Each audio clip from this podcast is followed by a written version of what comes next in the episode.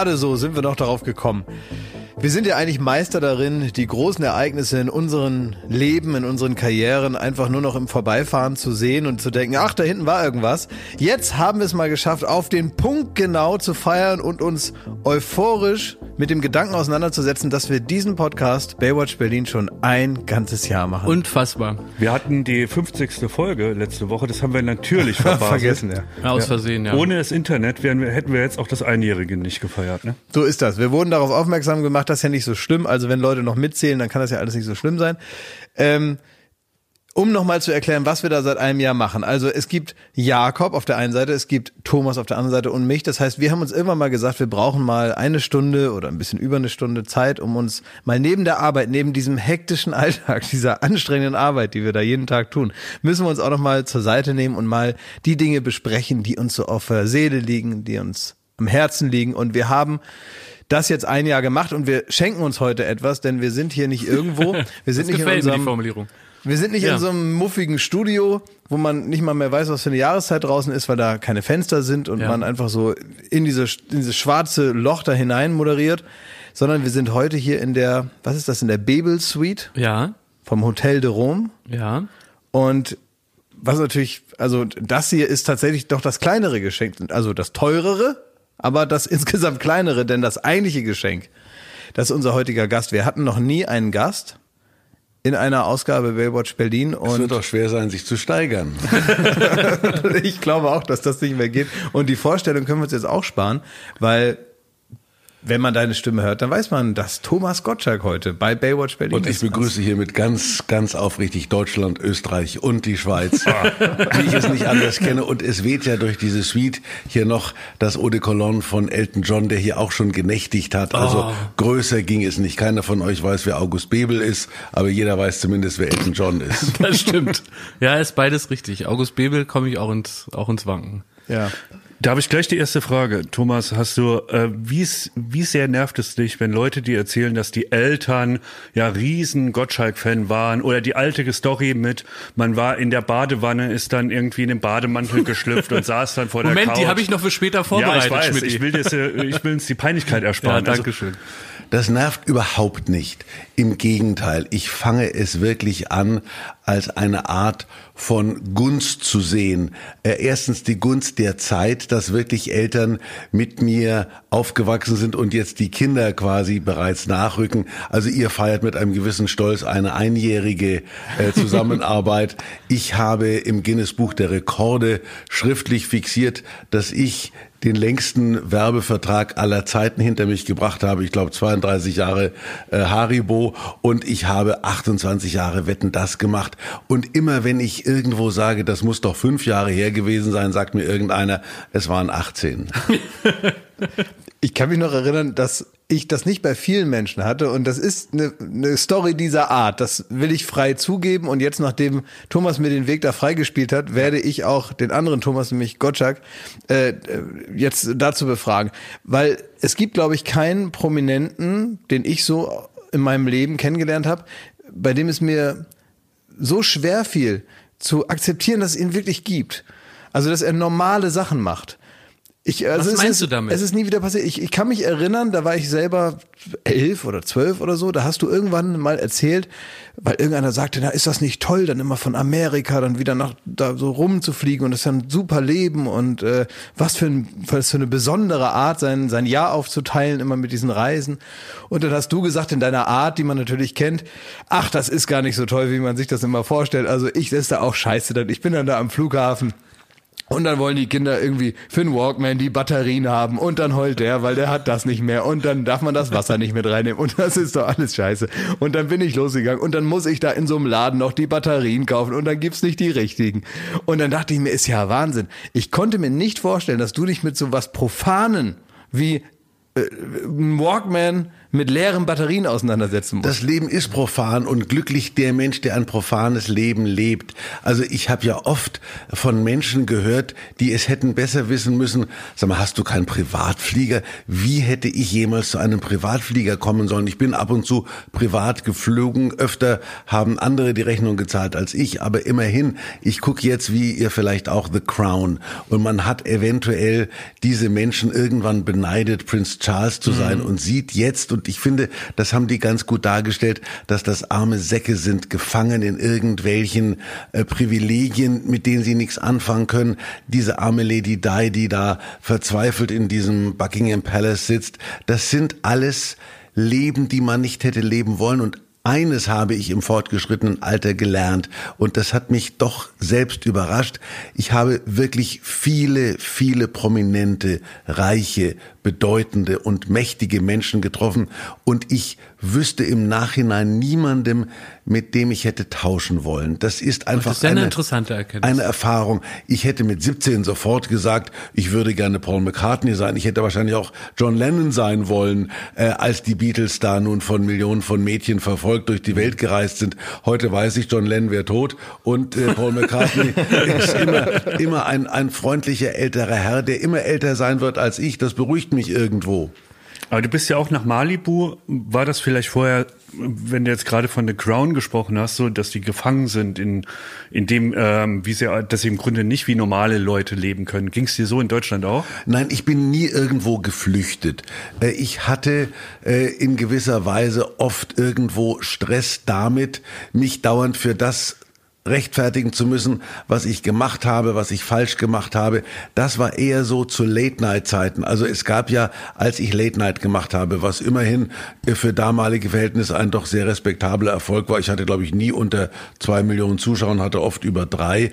Das ist heute etwas, wofür man ja, sich klar. in den Armen liegt, ja. Ja, wo sind die drei Millionen? Ja, über die drei Millionen. Über die Staffel. Über die Staffel kriegen sie zusammen. Ja, über ein Jahr. Gab, aber es gab damals doch viele. Redakteure, die Letterman kannten von irgendwelchen Amerika-Urlauben und die mir vorgeworfen haben, mein Monolog wäre nicht so toll. Der war auch nie toll. Also ich habe eine andere Form von Late Night versucht, so wie ich sie in Deutschland hinkriegen konnte, aber ich wurde eher dafür beschimpft als gelobt. aber man konnte so toll klauen damals, oder? Das, ja. Äh, weil wenn man so Rudi Carell, der kam da immer mit so einem ganzen Sack voller neuer Fernsehideen nach Hause, wenn er sich eine Woche in New York im Hotel eingeschlossen hatte und hat dann ja, die ganze ja, Zeit ja. Fernsehen geguckt. Und ich habe natürlich auch immer da, überprüfen. wenn ich in Amerika geguckt habe, gesehen, dass es dort einfach leicht leichter ist. Da hast du jemanden sitzen wie mich und du sagst so, how are things oder how are you? Ja. Dann fängt er an zu erzählen und erzählt Geschichten, die eventuell abgesprochen sind oder auch nicht, aber er erzählt was. Wenn ja. in Deutschland jemand gesagt hast, wie geht's, hat der gesagt schlecht und dann, dann sagst du, ja, aber, war, aber sag doch noch ein paar Worte, was das für eine Sendung damals war. Das lief ja auf RTL ja. und du warst, so wie ich mich erinnere, der erste Late Nighter auch in Deutschland, ja. oder? Kam nach dir der Koschwitz oder war, du warst der erste, richtig? Ich ne? war war der erste und der Koschwitz war ja im Grunde der Versuch von RTL, das zu retten, was ich versiebt habe. Also ich war Ach, das war dein Nachfolger. Das war mein Nachfolger, den sie mir erst als Urlaubsvertretung angedreht haben, wo ich aber gemerkt habe, da war schon der Wunsch, bisschen was Cooleres, nur es wurde dann auch nicht cooler. Ja. Und Late Night in Deutschland scheitert eben einfach, finde ich, daran, dass es nicht genügend interessante Menschen gibt. Ich habe ja mehrere Versuche hinter mir. Also wir haben es erst mit Celebrities versucht und da saßen bei mir saßen ja wirklich Marcello Mastroianni und Sophia Loren gemeinsam auf der Couch. Also das war schon groß. Ich hatte Anthony Quinn, der mir was da gemalt hat und ich hatte Claudia Schiffer und Weiß der Deibel. Ähm, heute ist ja alles sehr viel kleiner geworden und das hat trotzdem nicht so funktioniert, weil die Leute einfach nicht in diese Entspanntheit unterwegs waren und auch die Deutschen nicht zu einer Entspanntheit neigen, die man dazu braucht, mhm. um Saturday Night Live oder um Late Night gut zu finden. Diese diese Schlichtheit, heute sind ja die amerikanischen Entertainer politisch, das waren sie damals nicht. Damals war das so ein angenehmes Geplänkel. Johnny Carson war ein freundlicher älterer Herr, der hat sich irgendwann mal einen Turban aufgesetzt und fand das lustig und hat dann eine Minute an diesem Turban rumgedrückt und die Leute haben zu Hause sich in den Betten gekugelt. Aber das, das gibt es bei uns nicht. Die sagen, was soll der Gottschalk da mit diesem Turban? Das braucht kein Mensch. Und also das ist eine andere Angehensweise. Und ich habe das damals gesehen und ich habe dann so später daher, das, das, das ist jetzt eine ausführlichere Geschichte, aber wir haben ja Zeit. Also, ich habe mich von jedem Praktikanten der Passauer Neuen Presse beschimpft gefühlt, der Late Night nicht gut fand. Mhm. Und ich war einmal, gerade bei einer meiner London-Reisen, habe ich in einer Lounge, dachte ich, Mann, das ist George Harrison. Da sitzt George Harrison. Und ich habe gedacht, ich gehe jetzt da nicht hin und sag, oh my God, you wrote the soundtrack of my life und diese Geschichten, die die dauernd hören. Also mhm. dieses, äh, ich kann nicht glauben, welches Glück ich habe. Ich dachte, ich lasse den Mann in Ruhe und bin dann so in einer Banane zum Catering gelaufen. Also habe mir da so eine Cola geholt, um ihm also bewusst nicht das Gefühl zu geben, ich kreise ihn jetzt langsam ein. Und dann sagt er, Hello Thomas, how is Dicker? Nein. Und dann und Dicker war dieser kleine Hund, den ich da gehabt habe äh, bei Late Night mit so einem roten Halstuch. Und dann dachte ich, was, was? Und dann hat er mir gesagt, come on, sit down. Da habe ich mich dann neben George Harrison gesetzt und habe so ein bisschen gebebt.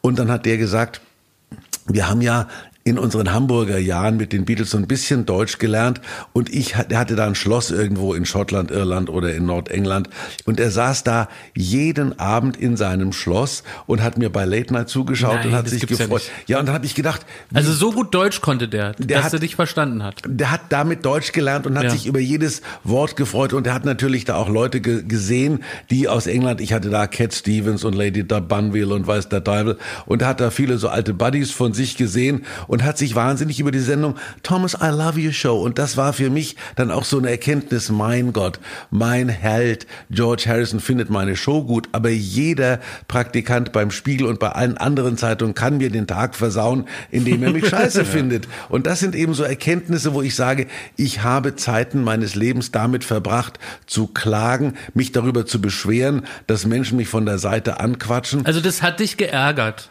Das, deswegen es, hat mich, es hat mich immer geärgert und auch, sagen wir mal, diese öffentliche Einmischung. Ich werde nie vergessen, ich habe da mal in, in, in Wessling an so einem kleinen See gewohnt, auch in den Anfangsjahren meiner Karriere. Und das, da war so ein Spazierweg und die Leute blieben dann stehen wie im Zoo. Ich hatte so ein Eisentor und haben dann so ein bisschen, die haben nur geguckt, die haben nichts gemacht. Die standen da draußen und haben geguckt, wie vorm Affenkäfig. Und irgendwann war mir das zu blöd, wenn ich mein Auto geputzt habe, dass die Leute da ihren Senf dazugegeben haben. Und da habe ich so eine, so eine Blech Blechverschalung an das Tor gemacht. Und als ich das machte, als der, der Typ da rumgeschweißt hat, stand eine Frau und hat gesagt, was machen Sie denn doch? Wir müssen Sie im Fernsehen doch auch anschauen. Also die war, die war irgendwo beleidigt, dass ich mich den Blicken der Masse entzogen habe.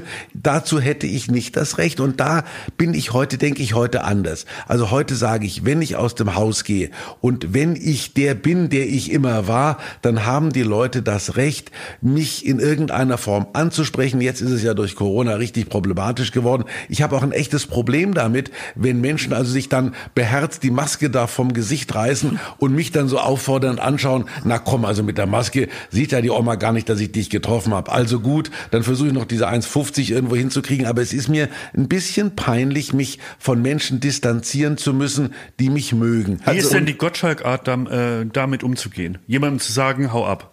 Gar nicht. Ich habe noch nie jemandem gesagt, ich hab, ich hau ab. Ich habe gesagt, ich sage dann, ich, ich, ich reagiere halt wie Gottschalk. Ich sage, komm, lass die Maske auf. Du bist einer der wenigen Menschen, die mit Maske besser aussieht als ohne. und und das finde ich auch lustig, hahaha. Ha, ha.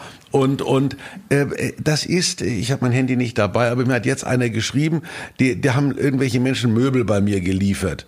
Und der, der, hat gesagt, er hat seine Jungs noch nie so happy erlebt, weil ich einfach mit diesen sechs Möbeltypen dann meinen Blödsinn mache, dass die mich überhaupt sehen. Den ging es vielleicht so wie dir, Klaas, dass Aha. die gesagt haben, den gibt's wirklich. Ja, ja. Und, und, und dann habe ich da halt gesagt, wollte ein Espresso haben, da habe ich die Espressomaschine nicht angekriegt und habe darum. Und das, das war für die ein echtes Erlebnis. Und dass ich nur durch das Herstellen oder Nicht-Herstellen von Espresso Menschen glücklich machen kann, das ist ein tolles Gefühl, dass ich leider zu spät angefangen habe zu genießen. Du hast eine Sache mal gesagt, die mir tatsächlich in, in so, naja, dunklen Zeiten sind es ja nicht, aber in so Momenten, wo man angreifbarer ist, als man es gerne wäre da hilft ein Zitat von dir oder eine Haltung, die du offenbar für dich auch erstmal entwickeln musstest, die eigentlich ganz simpel ist, deswegen kann man die auch gut anwenden und kann als junger Moderator damit so ein bisschen durchs Leben gehen. Du hast äh, dieses standardmäßige, was äh, oft nach Wetten das kam. Wetten das war immer irgendwie ähnlich, also ähnlich gut und wenn man das sehen wollte und wenn man Lust hatte auf die große Show und Hallo Böbling, da ist der Bürgermeister, hier ist Cindy Crawford, dann war das alles eben genau gut. Hinten war irgendwie Phil Collins hat gesungen, damals als er noch duschte und noch eine durchgezogene, eine durchgeschnittene Telefonzelle, die brannte meistens als Bühnenbild. Und so, also es war eigentlich mehr oder weniger wie immer und zwar im besten Sinne. Und trotzdem kam an jedem Tag danach von irgendeinem, das Passauer Neue Zeitung oder wer auch immer, hat dann irgend so eine Kritik geschrieben. Die war dann auch immer ähnlich, weil mhm. was soll der sich da Neues Klar. ausdenken? Es waren ja immer dieselben Elemente, die man dann auch zu kritisieren hatte. Und dann hast du irgendwann finde ich, die beste Antwort darauf gefunden, die du dann auch immer wieder angewendet hast. Hast dann immer gesagt, ja, kann ja sein, Leute, aber ich kann es nicht besser. Ja. und das ist halt sehr gut, weil man sagt, wenn man auch sagt, ja, das wird offenbar hier XY, egal wie du heißt, wird jetzt deinen Ansprüchen nicht gerecht, aber ich kann sagen, ich habe mir Mühe gegeben. Ja. hat mir auch Spaß gemacht, aber besser ich, kann ich das und nicht. Und was ich nicht dazu gesagt habe, ich kann es nicht besser, aber es reicht ja wohl. Also für, für, für 15 Millionen, die fanden das prima. Du fandest es scheiße, für dich habe ich es auch nicht gemacht. Aber ja. man hat schon gemerkt, so in der, in der äh, letzten Zeit, in der du dann Wetten das moderiert hast, da war es ja wirklich so der Sport vom Spiegel am nächsten Tag nochmal ein ja. Zerriss und ja, nochmal und nochmal. Ja. Warum lässt, lässt er das nicht? Und ich wurde dann in so diese Altherrenwitzecke gedrängt und und ähm, äh, ich ich war ja fast so der der der Säulenheilige für Me Too, weil ich offensichtlich allen Frauen, die neben mir auf dem Sofa saßen, an die Knie gefasst habe, was ja nie meine Absicht war. Vor allen Dingen habe ich nicht äh, den den Platz für meine für meine Aktivitäten am Samstagabend auf dem Sofa gesucht, um vor der ganzen Nation nicht zum Deppen zu machen. Also das war das war so ein Running Gag und ich habe das aber tatsächlich auch alles ernst genommen beziehungsweise habe mich immer in die Defensive drängen lassen. Heute kommen die Leute und sagen, ach, das war so schön und ich befürchte, mein Nachruf, der wird gut aussehen, aber da habe ich dann nicht mehr davon. Ich finde, wenn man dich so erlebt und vor allen Dingen auch im Fernsehen erlebt, wo wir dich wahrscheinlich vor allen Dingen erleben, dann strahlst du immer eine unglaubliche Gelassenheit aus. Und das zieht sich auch so durch deine... Eine Wurstigkeit. Ja, ich finde, also ich, will das, ich will das positiver von Ich finde das eine Gelassenheit. Das zieht sich auch durch dein Buch Herbstblond. Du, so wie du auf dein Leben blickst und die, und dir das erzählst, was dein Leben ausmacht, da, da, da merkt man unheimlich Entspanntheit. Und ja. ich würde gerne wissen, auch vielleicht sogar für unsere Hörer, äh, woher nimmst du diese Gelassenheit? Weil die hast du ja im Beruf und offenbar auch so in dem, wie du die Dinge an, angehst. Ich hatte nie einen Grund, mich und das, was ich gemacht habe, sonderlich ernst zu nehmen. Und das hat eigentlich niemand. Ich habe immer gedacht, jeder Schrankenwärter hat eine größere Verantwortung als ich. Wenn der auf den falschen Knopf drückt, dann passiert ein Unglück. Wenn ich die Chair mit Madonna verwechsel, denken die Leute, na, das war wieder lustig. Aber es ist nicht wirklich gefährlich, was ich treibe. Und dadurch, dass es so überschätzt wurde von anderen, Mai, der ist im Fernsehen, das ist etwas, was ich immer mit gewissem Schulterzucken Zucken zur Kenntnis genommen habe. Und ich habe in meinem Leben viel Mist gemacht, aber habe mich immer wohl dabei gefühlt. Was habe ich nicht gemacht? Ich habe, ich habe, äh, da bin ich, ich habe einen Werbefeldzug für eine Carina Nähmaschine in den 70er Jahren mal gemacht oder 80er. Da bin ich Abend, wenn die Kaufhäuser Hertie hatte dann zu, dann haben die nochmal irgend so ein Stockwerk aufgelassen. Da saßen dann 100 Hausfrauen. Dann bin ich über so einen Laufsteg und habe denen diese Carina Nähmaschine. Da hast du dich an die Nähmaschine gesetzt und erklärt nee, und hier ach, fädelt man ein? Nee, das, das heißt, ich, das war so eine Veranstaltung. Ja. Da war eine kleine Modenschau. Ich habe da ein bisschen moderiert und ich erinnere mich noch, als besonderen Gag bin ich dann am Ende äh, der Veranstaltung über diesen über diesen Laufsteg immer so hin und her gelaufen, habe dann vorgeführt, dass es auch eine Zickzacknähmaschine sein kann. Also fanden alle lustig und ich habe das in jedem Kaufhaus neu gemacht, äh, fand ja. den Gag immer gut. Also ich habe damals oder mein ganzes Leben eigentlich aus dem Unsinn geschöpft, der in meinem Kopf unterwegs war. Ich habe ja nie in meinem Leben das ge getroffen, was man einen Autor nennt heute. Ich habe ja nie von den Texten anderer Menschen gelebt. Das, das hat mich im Nachhinein, äh, auf meine, in späteren Jahren meiner Karriere dann auch zutiefst verunsichert, dass mir Menschen erklären wollten, was ich noch hätte sagen können oder sagen sollte. Wann war denn da der Bruch? Also ab wann kamen denn die Autoren mehr und mehr ins Spiel? Die, die, ich ich habe die gar nicht gebraucht, aber irgendwann kam das ZDF und haben gesagt, wir haben hier ein paar junge Leute, als die gemerkt haben, dass sozusagen vielleicht ich wirklich dem Altherrenwitz ausgeliefert war, Kraft meines Alters, kam da mit so verstörten 25-Jährigen, die irgendwo, äh, ich weiß gar nicht, wo die herkamen, und haben dann, die haben mir dann so so Gags aufgeschrieben. Äh, ich habe die immer nie nie so richtig. Erstens konnte ich mir sie nicht merken. Wenn ich mir sie merken konnte, habe ich sie versiebt. Und wenn ich sie nicht versiebt habe, dann habe ich damit Schwierigkeiten bekommen, weil es nicht mein Ton war. Also ich erinnere mich noch, äh, da war eine Wette, da hat irgendein Mensch sich auf auf irgendwelche Bierdosen gestellt und dann hat irgendein so Auto, so ein junger Frotzler geschrieben, Hartz IV Stelzen. Habe ich gedacht, oh ja, kann man machen. Und habe dann also diesen Menschen, als er auf diesen Bierdosen stand, gesagt, hast du deine H4 Stelzen dabei, äh, Hartz IV Stelzen dabei?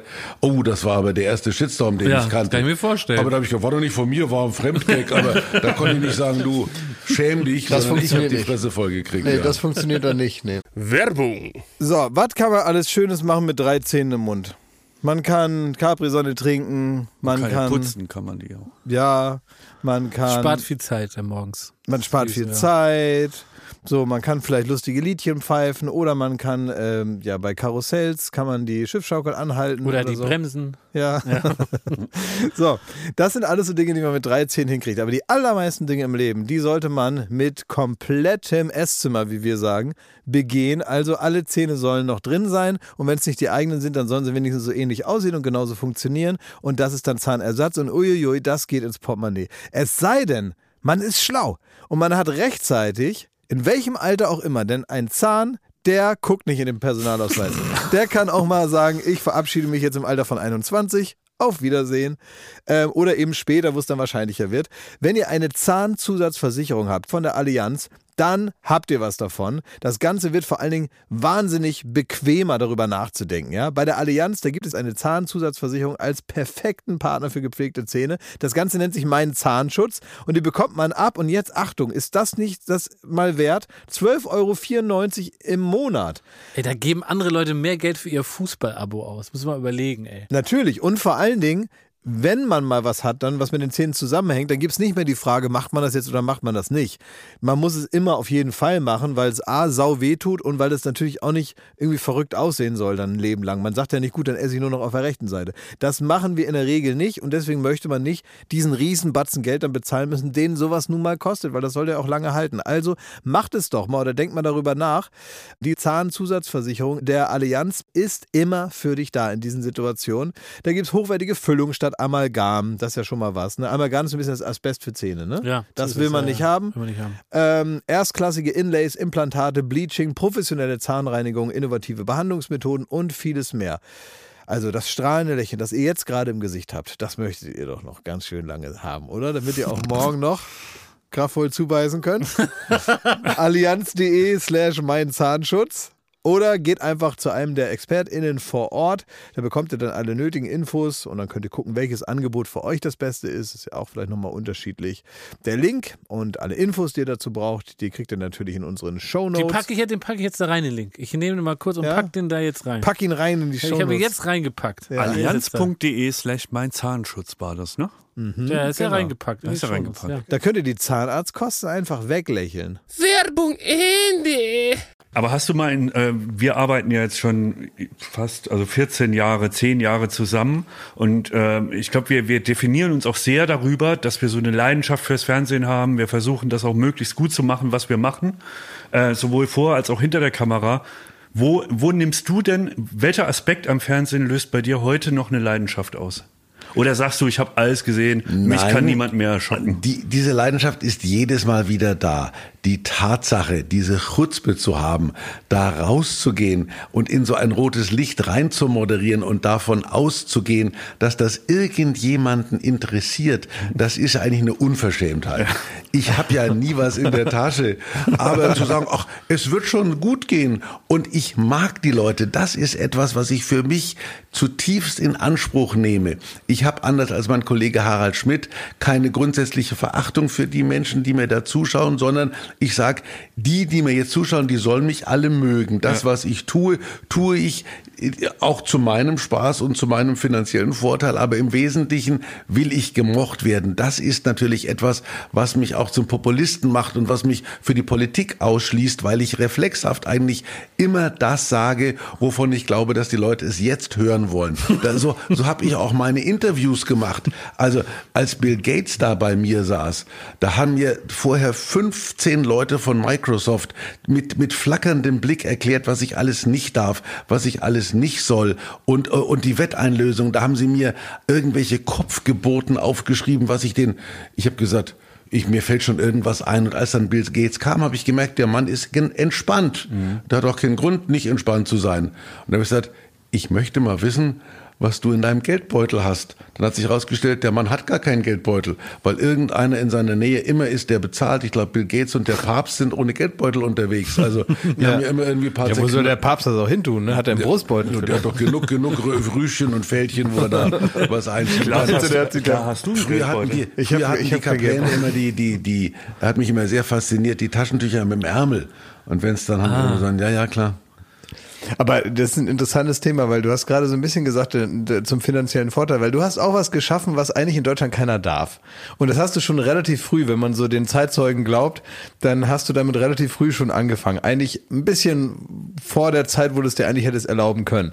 Denn wenn Deutsche eins nicht gut finden, ist, wenn einer rumrennt und so ein bisschen zeigt, dass er Geld hat und vielleicht noch auf eine exaltierte Art, das finde ich schon mal so gar nicht gut.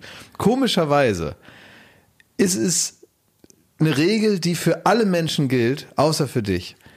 Es ist der kleinen Familie oder auch dem durchschnittlichen Arbeiter völlig sympathisch, wenn du in, vor der Stadthalle irgendwo zu wetten das mit einem goldenen Helikopter landest und danach im Rolls-Royce die letzten zehn Meter fährst, da sagen die, ja Mai, das ist halt der Tommy. So ist er halt, ja, genau. Und das hast du offenbar ja auch schon zu Radiozeiten gemacht, dass du dann auf Weil dem ich- Intendantenparkplatz mit dem Ja, mit dem Bentley. Weil dem ich, Bentley geparkt hast. ich bin nie, ich habe Oder nie war mit- das das, war das, das äh, Dienstauto beim BR, der Bentley? Nee, aber ich hatte immer, immer diesen, diesen äh, Spleen. Ähm, ich habe ich hab einen Aston Martin DB5 gehabt, weil James Bond den gefahren hat. Ich habe einen Bentley gehabt. Ich habe aber nie einen Porsche besessen.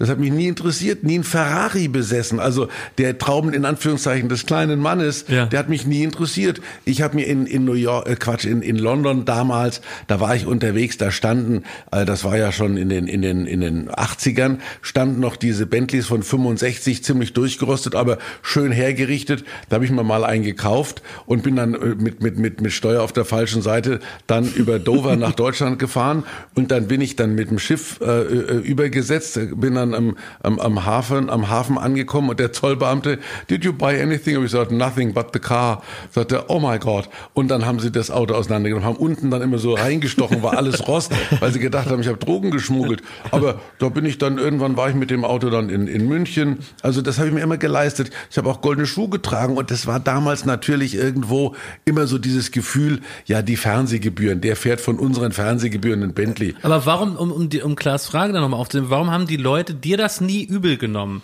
Und, und Das war siehst denen du immer das egal. auch so? Die, die, die, haben, die haben immer gesagt, naja, er darf das. Der darf das machen, das ist ja nicht so schlimm. Der soll mal mit dem Geld um sich werfen. Ich bezahle gerne die GZ. Mir Ich doch habe egal. hab eigentlich nie mit dem Geld um mich geworfen. Also erst habe ich die Kohle von McDonalds Naja. ausgegeben, dann die von Haribo, aber nie so die, die Fernsehgebühren habe ich nie. Ich habe nie ein schlechtes Gewissen gehabt.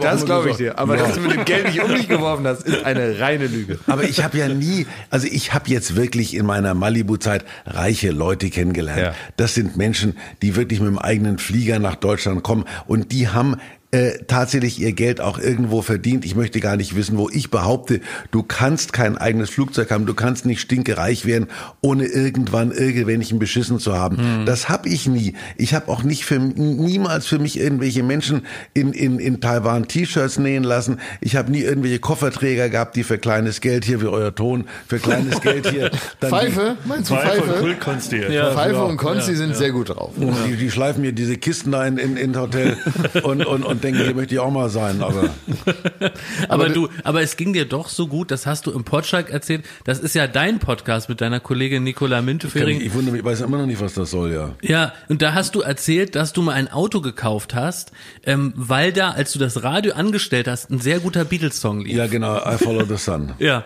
also das heißt, äh, du hast ja durchaus dann auch einen Hang dazu, wenn dir das gefällt, das dann auch zu Na, kaufen. Moment, ich Ja. habe mal gehört, ich habe mal gehört, dass ähm, du dieses, ähm, du wolltest ja irgendwann mal Offenbandschloss haben, ne? So.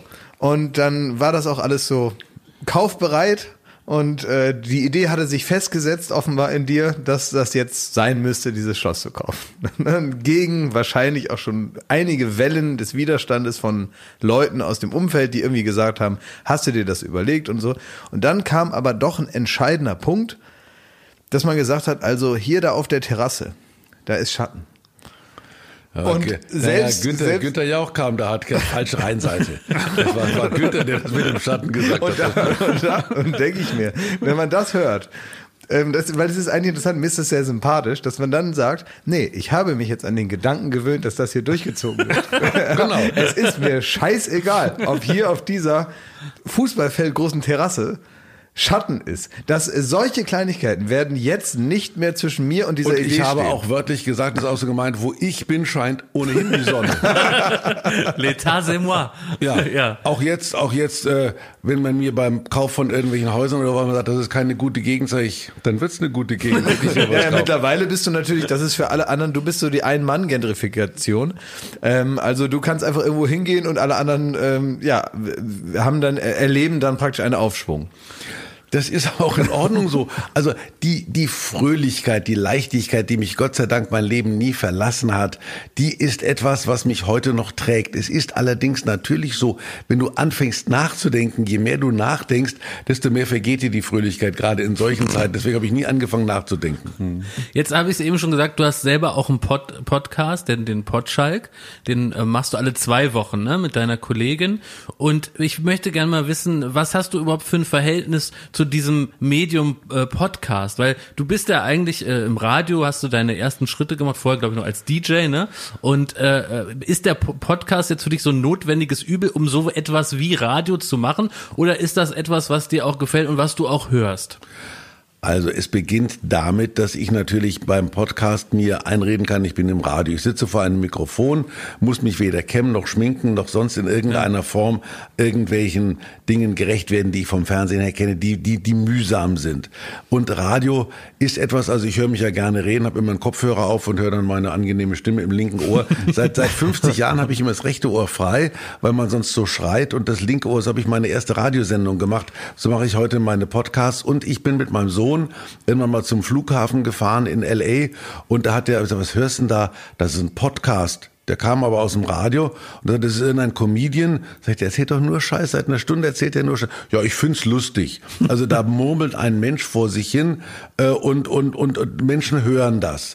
Das, das hat den Ansprüchen für mich nicht genügt, weil ich ja normalerweise in meiner Radiozeit immer nur eine Rampe für einen Musiktitel gebaut habe, der mir wichtig erschien, der gespielt werden musste. Also was weiß ich, Light My Fire von den Doors. Dann habe ich irgendwas von Jim Morrison erzählt und weiß der Teufel, here we go, Light My Fire, The Doors. Also, ah, das war für mich Radio. Und ich hab, das ist, das ist auch nicht gelogen. Ich war damals mit Thea zusammen in Gran Canaria, weil ich wusste, es beginnt für mich eine tägliche Sendung. Ich habe das große Glück gehabt, mir im Bayerischen Rundfunk eine tägliche Sendung und nur sowas macht Sinn. Von jeden Tag um 8 Uhr abends saß ich dann vor Mikrofon und es war Donnerstag und am Montag begann die erste Sendung. Da hat Thea gesagt, ähm, Sag mal, was, was willst du eigentlich machen am, am Montag? Ich gesagt, das ist eine gute Frage, müssen wir irgendwann mal überlegen. Das war Freitag. So konnte man das damals machen. Ich habe mich hingesetzt, habe ja meine Musik und ich hatte da so, so, so gelbe Kästen, die man so im, im, im Dings im Baumarkt kaufen konnte. Die hatten genau Singlegröße.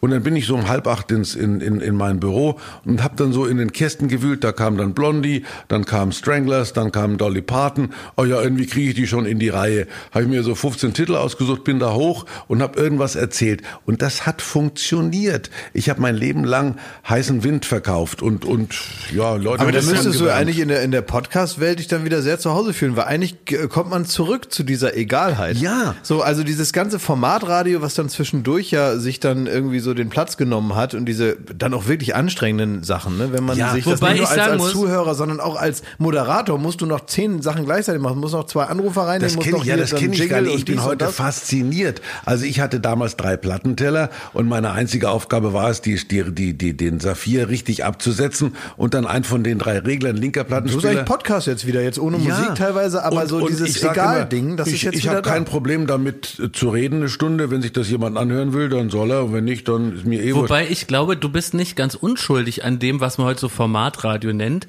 weil das ja im Grunde so eine Imitation ist von guter Laune und Lässigkeit. Und du warst ja eigentlich einer der ersten Radiomoderatoren, die tatsächlich erstmal gut gelaunt und lässig waren in ihrer Grundhaltung, weil was man ja eigentlich im Radio gehört hat, waren ja Leute, die sehr steif ihre Moderationen Ja, vorgelesen richtig. haben, ne? Um dann reden- zum nächsten ja, Titel zu kommen. Ja, aber ich kam in den 70ern, also als, als die, diese Steifen, die da, die Nachrichtensprecher im Bayerischen Rundfunk mussten Krawatte tragen. Das war die Bedingung Das also absurd, im ne? Radio. Das Ja. war die Bedingung, dass sie mit dem nötigen, äh, mit der nötigen Ehrfurcht und in der nötigen, sagen wir mal, Präsenz da saßen. Mhm. Und, und in diese, da habe ich reingehauen in diese Lücke. Und Aber das, du durfte- weißt, was ich damit meine, ne? natürlich. Das war ja so ein bisschen das Erfolgsrezept ja. auch, ne? Und jetzt da ist mir das alles zu animateurhaft. Also jetzt sind diese gut gelaunten Menschen, Das sind Lügner. Das, Das ist, das ja, ist halt, der ja, große. Unterschied ist, dass das Lügner sind, Ja. die so tun, als wären die sehr gut gelaunt. Und das machen sie meistens noch sehr schlecht. Und, und ja, ich will hier nicht, ich will hier nicht aufs Radio reinhacken, aber du hast völlig recht. Und das Problem ist, wenn du heute von München nach Hamburg im Auto fährst, du merkst nicht mehr, dass du einen Sender verlässt und der nächste kommt. Die Ja. sind alle, die spielen die gleiche Musik, haben die gleiche Stimme drauf, sind wohlgelandet und rufen immer Menschen. Ist denen auch schon mal passiert, dass sie mit offenem Kofferraum losgefahren sind? Rufen sie an, die 4712 und dann erzählen Menschen, dass sie mit dem offenen Kofferraum in Urlaub gefahren sind. Ich denke, das geht mir sowas von am Arsch vorbei. Wenn, aber wenn du jetzt das mit dir, die Medien vergleichst, so Radio und Fernsehen, wofür würdest du sagen, hat wirklich so dein Herz ge gepocht? Immer Radio. Ja. Weil, weil Radio so der direkteste Weg ist und Radio braucht nicht die Zuwendung.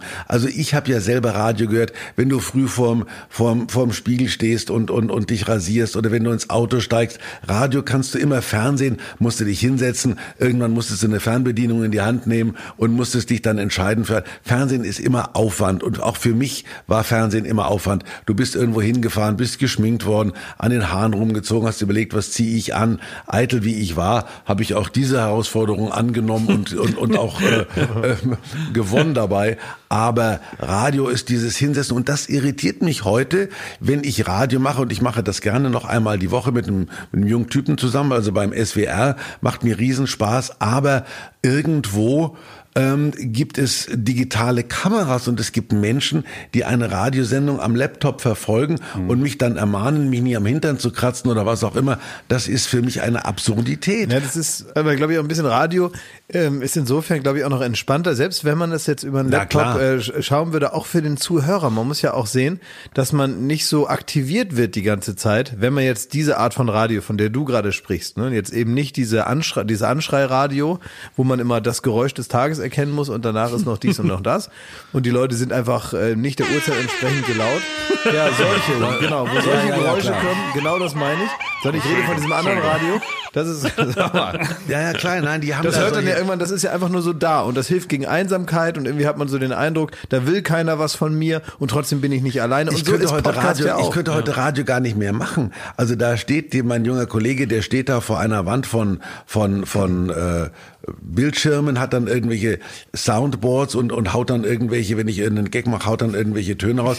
Und für mich ist es ja so, dass ich Radio mache, weil ich den Leuten irgendwas bringen will. Also die hören das gar nicht, die hören die Musik gar nicht, die sagen einen Titel an aus dieser scheiß Playlist da, 37 Mal Kings and Queens von Ava Max pro Stunde und, und dann hören die das gar nicht. Also ich sage, All the Young Dudes, Mod the Hoople. Und dann freue ich mich auf dieses Lied und dann höre ich das und sage, lass mich in Ruhe.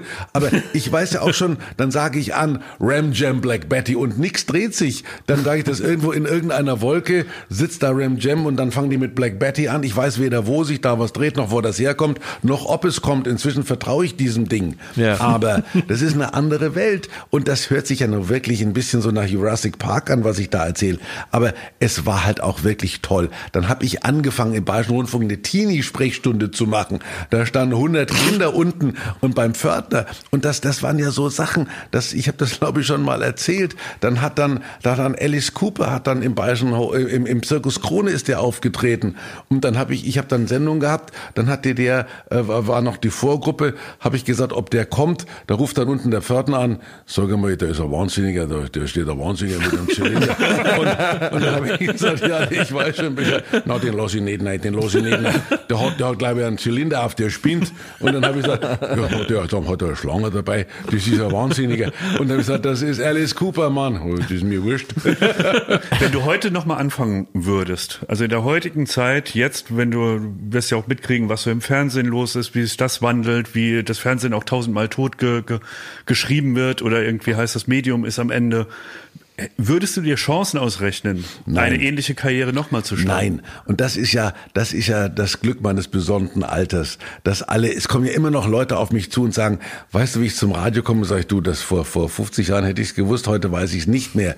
Es gibt viel mehr Radiosender, es müsste viel mehr Möglichkeiten geben, aber es will ja auch heute, äh, jeder irgendwo irgendwas mit Medien machen. Damals waren das ein paar äh, Verstörte und ich war neulich, habe ich äh, irgendwo beim, beim SWR so ein Praktikantenmeeting besucht. Da saßen so 30, 30 Menschen, die alle zum Radio wollten. Die sahen alle aus, die hätten auch Tierärzte oder Krankenpfleger werden können. Also dieses Verstrahlte, was wir da damals hatten, mhm. dieses etwas Verstörte, das ist raus. Das sind alles Menschen, die irgendwo sich irgendetwas erwarten, was nie passieren wird. Für mich begann ja der Traum mit Radio unter der Bettdecke. Da war ich 16 und habe Radio Luxemburg gehört, Tour 8 Radio Luxemburg. Und da gab es Tony Prince. Das war ein DJ und ich war schlecht in der Schule. Ich hatte keine große Erfolge beim Mädchen. Aber Abend um 21 Uhr, da kam so ein Pferdegeräusch. Here comes the Prince, here comes the Prince, this is the Prince, Tony Prince. Und dann habe ich gedacht, wow. Und der ist da jeden Abend, ist der da eingaloppiert und hat dann Sachen gespielt. And this is Sleepy Lee, little arrows, little arrows in your clothes. Und dann lag ich da in meinem Bett und war glücklich. Tony Prince, jeden Abend, Paul Burnett. Und dann gab es die Möglichkeit, äh, äh, Tour 8 Person zu werden. Und dann hast du einen Ausweis gekriegt, das war so ein Pappkärtchen, als der in Kulmbach am Galgenberg 23 in meinem Briefkasten lag. Ich bin Tour 8 Person Number 7259, das weiß ich heute noch. Ich was, weiß war, nicht, war, was war das wie so ein Fanausweis das war ein Clubausweis. das Ah, war, okay. Und dann konntest du, wenn du dir Lieder gewünscht hast, dann, oh, this is for Thomas in Germany and he's uh, Tour 8 Person Number 7259. und dann, ich war schlau, part, ja. part of a club. Das war so ein lächerliches Pappding, da hat irgendeine Sekretärin da so eine Nummer drauf geschrieben. Ich weiß, schlau. ja, Ja, ich weiß das Todesdatum von meiner Mutter nicht, aber dass ich Tour 8 Person Number 7259 war, das weiß ich noch. Das ist verrückt. Und da ist dann unter der Bettdecke dieser Traum gewachsen, dass du zum Radio Und möchtest. da hatte ich so ein kleines viereckiges Kästchen, so ein kleines viereckiges Kästchen mit einem Kopfhörer. Das sah so aus wie so frühere Hörgeräte an so einem weißen, an so einer weiß verzwirbelten Kordel hing das. Dann hast du die rein, da war nix mit wummernden Bässen oder mit irgendwie, mit irgendwelchen drahtlosen, äh, Ja. weiß auch immer, Geschichten da. Das war alles Ah, und es hat mir gereicht und es war großartig. Und auch vor meinem, über meinem Bett hingen so rausgerissene Bravo-Poster von Small Faces, wo, wo, wo der, in der Mitte, wo die Klemme da war, waren zwei Löcher. Da habe ich das rausgerissen habe vor lauter Begeisterung. Aber da- es war so Aber was hat sich ich denn nicht- geändert, wenn, wenn man es jetzt heute sieht? Wenn du jetzt den Blick auf Du, die du, mit, mit fortschreitendem Alter verlierst du irgendwo, das muss ich leider sagen, auch das Interesse. Also ich weiß, äh, musikalisch kannst du mir in den 60ern, 70ern kaum was vormachen. In den 80ern so gerade noch so Ultravox oder was es da so alles gab. Und da haben mich noch ein paar so Sachen interessiert. Ähm, da habe ich auch noch Radio gemacht mit Günther in den ersten Jahren. Und dann verlässt dich das irgendwie. Und heute bin ich dem gegenüber, was passiert, relativ ratlos. Und ich höre dann, habe ich gesagt, ah Mensch, das ist, das ist äh, die, die, die Sängerin. Das ist ein Remix. Das ist also irgendwo jemand, der das hat das nur gesampelt. Oder so, ja, wie, wie, wie geht so? Was darf man das? Also da bin ich etwas, etwas hilflos. Und ich habe jetzt neulich, da war, war eine Quizfrage, was weiß ich, Apache.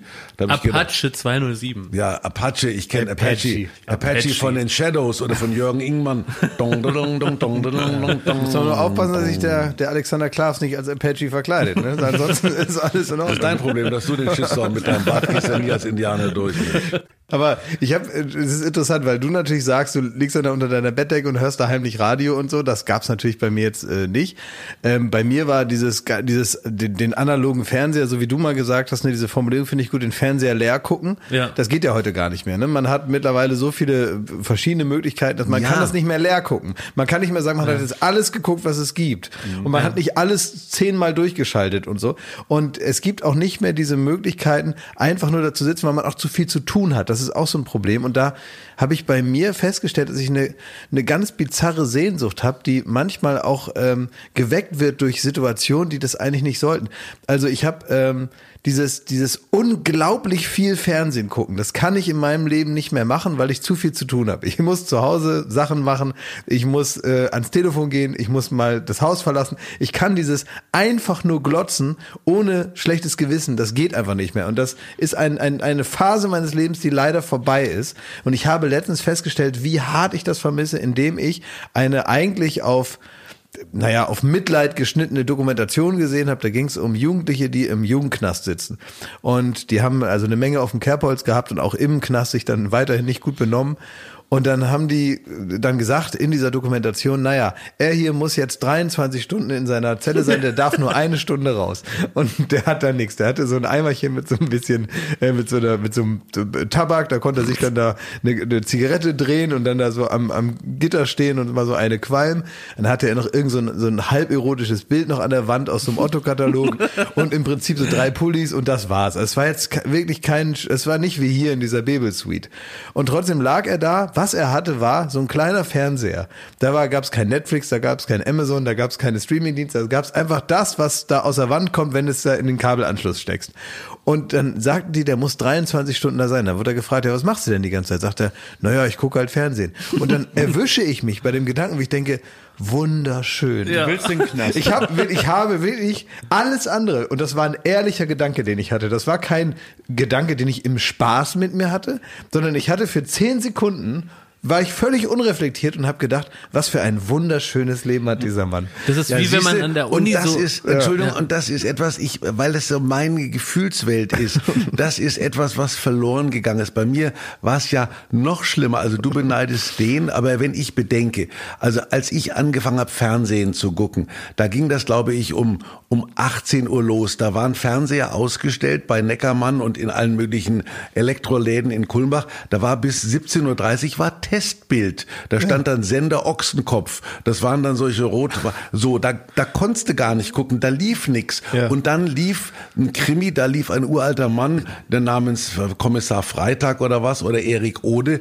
Und dann gab es einen Toten in diesem Film. Es gab damals eine, eine Regel im Tatort durften die Toten die Augen nicht aufhaben, damit das Publikum nicht verschreckt wurde. Also du hast nur friedlich verstorbene Menschen gesehen, die da mit geschlossenen Augen gemütlich im Grünwald irgendwo irgendwo im Das Gegenteil im von Game of Thrones praktisch. Ja, ja, ja. Und, und, und damit, das hat mir gereicht. Also ich bin weder gewalttätig noch bin ich verhaltensgestört. Vielleicht, weil ich so aufgewachsen bin. Ich bin aber mit 15 auf Bäume geklettert, weil ich nichts anderes zu tun hatte. Als ich meinen Sohn Tristan in Kulmbach zum ersten Mal da in unser Elternhaus geführt habe, habe ich gesagt, das ist der Apfelbaum, auf dem ich immer gesessen habe. Aber hast du nicht ähm, warum? manchmal auch in Amerika? ja, also der, der, den, den, den Drang auf Bäume zu klettern, hast du mit 15 heute nicht. Da hast du eine App wahrscheinlich. Aber du hast doch in deinem ganzen Leben, und das denke ich manchmal, wenn du von, von deiner Kindheit erzählst und auch von deiner dann schon auch ja frommen Kindheit teilweise, zumindest dem, was dir entgegenkam, was du daraus gemacht hast, ist ja wahrscheinlich nochmal was anderes. Aber das war ja alles dann doch schon sehr bürgerlich. Es ging schon darum, was, was, denken, was ja. denken die Nachbarn, äh, wie wird man hier wahrgenommen, wie benehmen wir uns als Familie, wie äh, verhält man sich in der Kirche. Also all diese Sachen, die hast du verstanden, du konntest das anwenden und dann wahrscheinlich, wenn keiner geguckt hat, heimlich auch was anderes machen. Dann bist du aber hinausgezogen, A, ins Fernsehen, was auch noch einigermaßen geordnet und bürgerlich daherkam, im Radio auch.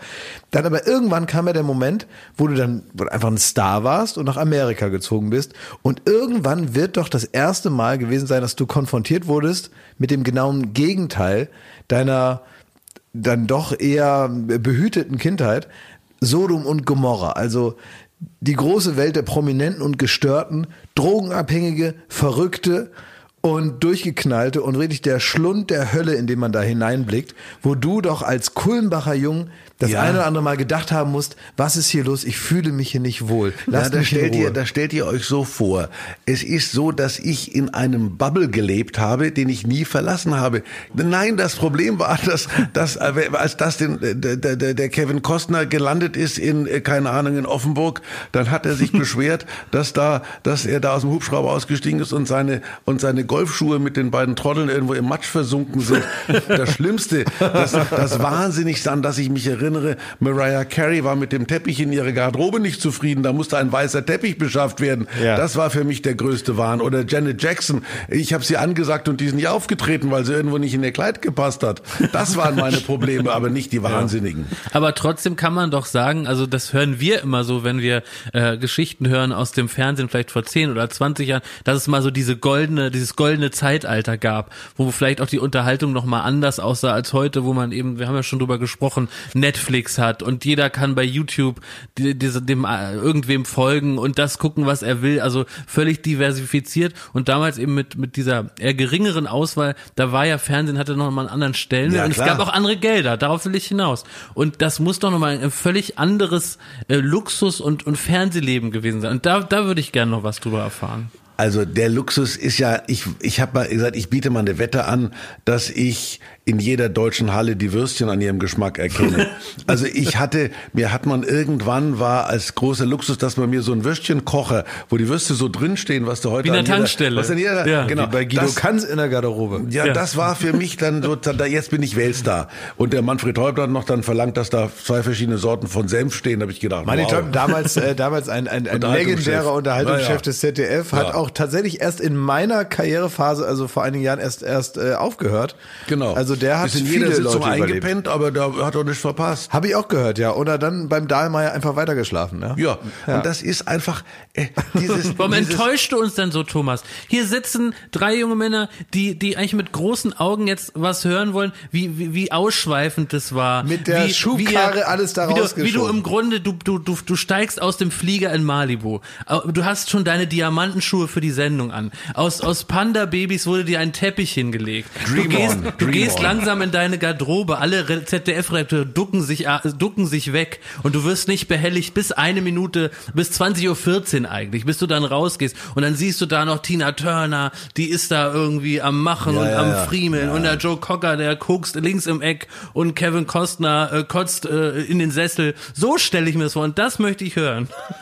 Dann erzählst du dir selber. Also es ist, Hab ich ja. Ja klar, hast du schön erzählt, aber äh, es ist ich habe es entweder war nicht so es profan, empfunden. das Wort hast du vorhin benutzt. Ja, es war aber es war normal, es war es war wirklich und das meine ich ja, die haben sich ja auf ihre Wirklichkeit reduziert.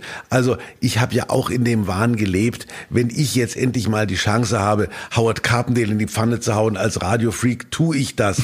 Und dann sitzt da ein freundlicher Mensch mit zitternder Oberlippe neben dir und dann denkst du, ach Gott, soll ich den jetzt in die Pfanne hauen? Ja. Das waren so, also und und und wenn du, ich habe so ein bisschen, wenn die die die Sean Connerys und die die Paul McCartneys dieser Welt einmarschiert sind, dann habe ich was gespürt. Aber wegen Justin Bieber, da saß so ein verschrecktes Kerlchen mit so einer mit so einer Schirmmütze, der nicht genau gewusst hat, ist er in Japan oder in in Offenburg. Da habe ich gesagt, das ist Offenburg. Dann habe ich gedacht, das ist in Japan. Aber aber das ist eine andere Welt. Ich komme auch aus einem aus einem kleinen Dorf im Saarland, ja, und ich komme was heißt ja auch, ich komme aus der Weltstadt Kulmbach. Aus Kulmbach, ja. ja. meine Mutter, ich bin gerade jetzt mit dem Auto hier hingefahren, habe noch mit ihr gesprochen, dass wir jetzt diesen Podcast aufnehmen und das, sie meinte nur, sie hat immer große Angst, dass ich irgendeinen Blödsinn über, über unsere Familie erzähle. So, und gleichzeitig hat sie nach wie vor, auch nach 15 Jahren, immer noch Angst, dass ich irgendwie in einem Drogensumpf lande, weil ich beim Fernsehen bin, in der großen Stadt in Babylon, Berlin. So, wann hat dich deine Mutter mal im, äh, angerufen und hat gesagt, Tommy, war das eine gute Idee, was du da gemacht hast? Das ist uns peinlich. So also meine Mutter hat immer gehofft, dass noch mal was aus mir wird und der Weg, den ich eingeschlagen habe, hat nicht dorthin geführt. Also ich habe, das muss ich wirklich zugeben, äh, egal mit welcher Frau ich gerade wo zusammen war, immer nach jeder Wetten, dass meine Mutter angerufen und die hat dann so Sachen gesagt. Thomas, du siehst schlecht aus. Also die hat und und hat dann dann das nächste war, was sie alle äh, Frauen dieses Alters, sag mal, wer war denn der Idiot? Also die hat, die hat äh, ladet also bei Udo Jürgens war sie glücklich und dann kam sie immer, sag mal, lad doch mal den Siegfried Jerusalem ein. Wer das ist, ist das? Ein, ein, wunderbarer Tenor, den hat sie irgendwo im im das ich Mutti, den will keiner. Das ist also äh, eine andere Welt und Thomas heute das war lustig. Also das war aber so ein hohes Ding und der, einer der Sätze, du bist ein Großkotz. Und hat immer, hat, hat immer so mich in dieser Form beschimpft. Wann kommst du nach Kulmbach? Und da habe ich gesagt, Mutti, ich, ich komme schon mal. Für den Gunter Sachs hast du immer Zeit für den Idioten. Also so Sachen, so Sachen hat die. Und das, das, das war, also ich habe zu Hause dieses, ich habe ja, wenn ich so ein bisschen so eine leichte Großmannsucht, das ich, diese eine Geschichte, die habe ich im, im Buch auch beschrieben, aber die ist wirklich wahr. Als ich dann so auf der Höhe meines Ruhmes war, war ich ja auch an Fürstenhöfen wohl gelitten und, und, und, und, und der, der Schröder war damals Bundeskanzler und dann hat der, hat der mich mal angerufen und meine Mutter hat mich wieder irgendwie vollgeschwallt. Ich habe gesagt, Mutti, Moment, der Bundeskanzler, sag ihm, er soll zurücktreten. also das war, das war so von mir zu Hause gab es ja. keine, keine Hochachtung, keine Verehrung. Das war auch wichtig, oder? Diese ganzen durch, ja. äh, diese ganzen zu sehr gelobt. Also man sagt ja, dass man jetzt momentan, weil man eben so achtsam ist und weil man so mit seinen Kindern ähm, also sehr aufmerksam umgeht und dieses, äh, was auch ich in den 90er Jahren durchaus viel erlebt habe, ist dieses, was macht eigentlich Klaas? Oder wenn gefragt wird, wo ist eigentlich Klaas? Und meine Mutter wirklich vier Stunden später gesagt hat, weiß ich gar nicht, was der so macht. Der ist so offenbar ist der irgendwo hier im Haus. Und ähm, das gibt es ja nicht mehr. Dass man also äh, gesagt wird, ja, dann geh in dein Zimmer, wenn dir langweilig ist, dann such dir was. Das gibt es auch nicht mehr. Und auch dieses äh, Durchgelobe, prophezeien uns ja jetzt äh, Soziologen eine heranwachsende ähm, äh, Gattung von äh, Narzissten, die nichts mehr können, weil die die ganze Zeit gelobt werden. Ja, ähm, und die auch und die auch weinerlich sind und die auch nicht mehr aushalten. Das ist ja auch der Umgang mit dieser Krise jetzt mit mit Corona. Also als ich 13 war, waren in Kulmbach die Pocken. Das ist, da war, gab's noch die Pocken. Ich war auch in Quarantäne. Da waren die, die, die kamen irgendwo. Da waren irgendwelche Mitarbeiter einer Bundesforschungsanstalt. Die kamen aus Afrika und hatten die Pocken. Die wurden dann eingeschlossen in der Berufshochschule und haben dann da gesessen. Und ich habe die Pocken überlebt. Dann werde ich wohl auch Corona schaffen. Also irgendwo. Und das ist, das ist, finde ich schon, wobei ich deiner Mutter ein bisschen die Sorge nehmen kann die hat mit dir alles richtig gemacht. Also es gibt Menschen in diesem Geschäft, denen ich mich mit einer gewissen äh, sagen wir mal, äh, Zuneigung nähere, dazu gehört dein Kollege Joko und du. Und dann gibt es Menschen, wo ich sage, warum macht er das? Also es gibt so ein, ein Unterhaltungsprekariat, wo ich, wo ich mich mit Abscheu äh, abwende, weil ich sage, ich möchte mit denen nicht in einen Topf geworfen werden. Ich werde heute zu Veranstaltungen eingeladen oder werde zu irgendwelchen Wohltätigkeitsorganisationen, wo dann Menschen sitzen, die beim Bachelor den dritten Platz belegt haben und dadurch weltberühmt geworden sind, dass irgendeine, äh, irgendeine Tusnelda ihm die, die, die Rose um die Ohren gehauen hat und dass er im Sommerhaus der Stars sich dann äh, vor allen Leuten von jemandem getrennt hat. Da fehlt mir jedes Verständnis und da bin ich auch ein bisschen altmodisch vielleicht. Da bringe ich nicht mehr durch, aber ich erinnere mich ähm, äh, an eine Situation, man hat mich mit meinem sozusagen Vorbild Kuhlenkampf mal zusammengebracht. Also die mhm. hört zu, hat geglaubt, es wäre eine gute Idee, wenn ich Kuli treffe, weil ich so der designierte Nachfolger war, so wie du meiner. Und Können wir, dann habe ich gedacht, wir ah, der wird sich ja, der wird sich ja jetzt freuen, wenn der mich trifft. Der Mann hat sich überhaupt nicht gefreut. Der war überhaupt nicht scharf drauf, jemanden zu treffen, von dem man gesagt hat, das wird mhm. einer sein, der mal auf deinem Stuhl sitzt. Äh, das ist, das ist, das, da hat sich nichts geändert. Ich habe kein Problem damit, dir gegenüber zu sitzen, weil ich immer noch auf meinem Stuhl sitze und du sitzt auf deinem und ja. das kann auch ein bisschen so laufen. Also ich habe auch nicht den Eindruck, dass ich irgendwie ausgedient habe, weil ja dieses, wann hört der Mann endlich auf? Wann verabschiedet der sich mit Würde? Ich habe diese Frage kürzlich dem Sting gestellt, den ich auch sehr verehre. Das ist ein Musiker, mhm. der ja auch schon viel hinter sich hat, wo man auch sagen kann, der könnte es eigentlich bleiben. Äh, er hat Spaß daran. Er sagt, Thomas, because it's fun. Und das ist so simpel und das ist es auch. Ich habe Spaß daran, mich schminken zu lassen, mir den, den, das Resthaar hochzuföhnen und dann rauszumarschieren und irgendeinen Quatsch zu machen. Und das ist dieselbe Haltung, mit der du gesagt hast, ich kann es nicht besser. Und das mag ich so gerne. Weil was ist denn das für eine bescheuerte Frage? Also man sieht ja wohl, also anders ist das ja nicht möglich, dass all die Sachen, die du so gemacht hast in den letzten, von mir aus auch 50 Jahren, dass die dir Spaß gemacht haben. Das sieht man ja. Das ist ja ein wesentliches Merkmal deiner Arbeit ist ja, dass sie dir Spaß macht, weil ansonsten wäre es nie deine Arbeit geworden und vor allem nicht so lange. Und äh, das ist ja eigentlich, als wenn dich so einer fragen würde, irgend so ein Redakteur oder sonst wer, der das ausschreibt, käme zu dir und sagt, wann hören Sie eigentlich damit auf, diese Sachen zu machen, die Ihnen Spaß machen? Wann ist denn eigentlich mal gut? Wann sind Sie denn so alt, so wie wir das erwarten? Erwarten von alten Leuten? Wann mhm. sitzen sie dann traurig irgendwo in der Ecke und, äh, mhm. und sagen, wann kann ich ins Bett? Werden verbittert. Ja, also werden wann, verbittert. wann, werden sie endlich verbittert, so wie wir das erwarten von alten Leuten? Und, das, und die Frage würde ja niemand stellen. Das ist aber, aber die doch, Frage. Aber sie stellen sie nicht, aber aus der, aus der Frage, die sie stellen, merkst du, dass sie eigentlich denken, der sollte jetzt in der Ecke sitzen und Ruhe geben. Ja. Und du gehst auch mit dem Gefühl nach Hause. Das ist ja unverschämt. Ja, aber du, du, es bleibt trotzdem etwas kleben und du denkst, sollte ich vielleicht wirklich, kann ich mich der Menschheit noch zumuten? Und dann triffst du die Kassiererin im Supermarkt, die sagt, ach Mensch, schön, dass Sie da sind. Egal wo es ist, ich muss sagen, es ist kein hartes Schicksal, gemocht zu werden. Ja. Und dieses Schicksal, darin lebe ich. Und ob das Taxifahrer sind, äh, wer auch immer, gemocht zu werden, ist was Tolles. Und das habe ich mir ja auch irgendwo nicht verdient, sondern erarbeitet, indem ich Menschen glücklich gemacht habe, indem ich die Musik gespielt habe, die in ihre Lebenssituation gepasst hat, indem ich Leute interviewt habe, die sie gemocht haben und die gar nicht verstehen können, dass ich nicht heute davon zehre, dass ich mit Michael Jackson unterwegs war. Aber ja ich bin auch großer Fan, so manchmal ähm, gab es so der Moment, wie soll man sagen, also ähm, in dem in deine Bissigkeit durchkam. Zumindest habe ich das so gelesen. Ja. Ich erinnere mich zum Beispiel, du warst nach, du warst irgendwann mal auch bei Markus Lanz zu Gast und irgendwie hat es dir wahrscheinlich sehr viel Spaß gemacht, ihn komplett zu zerlegen wenn ich das äh, mal so sagen darf.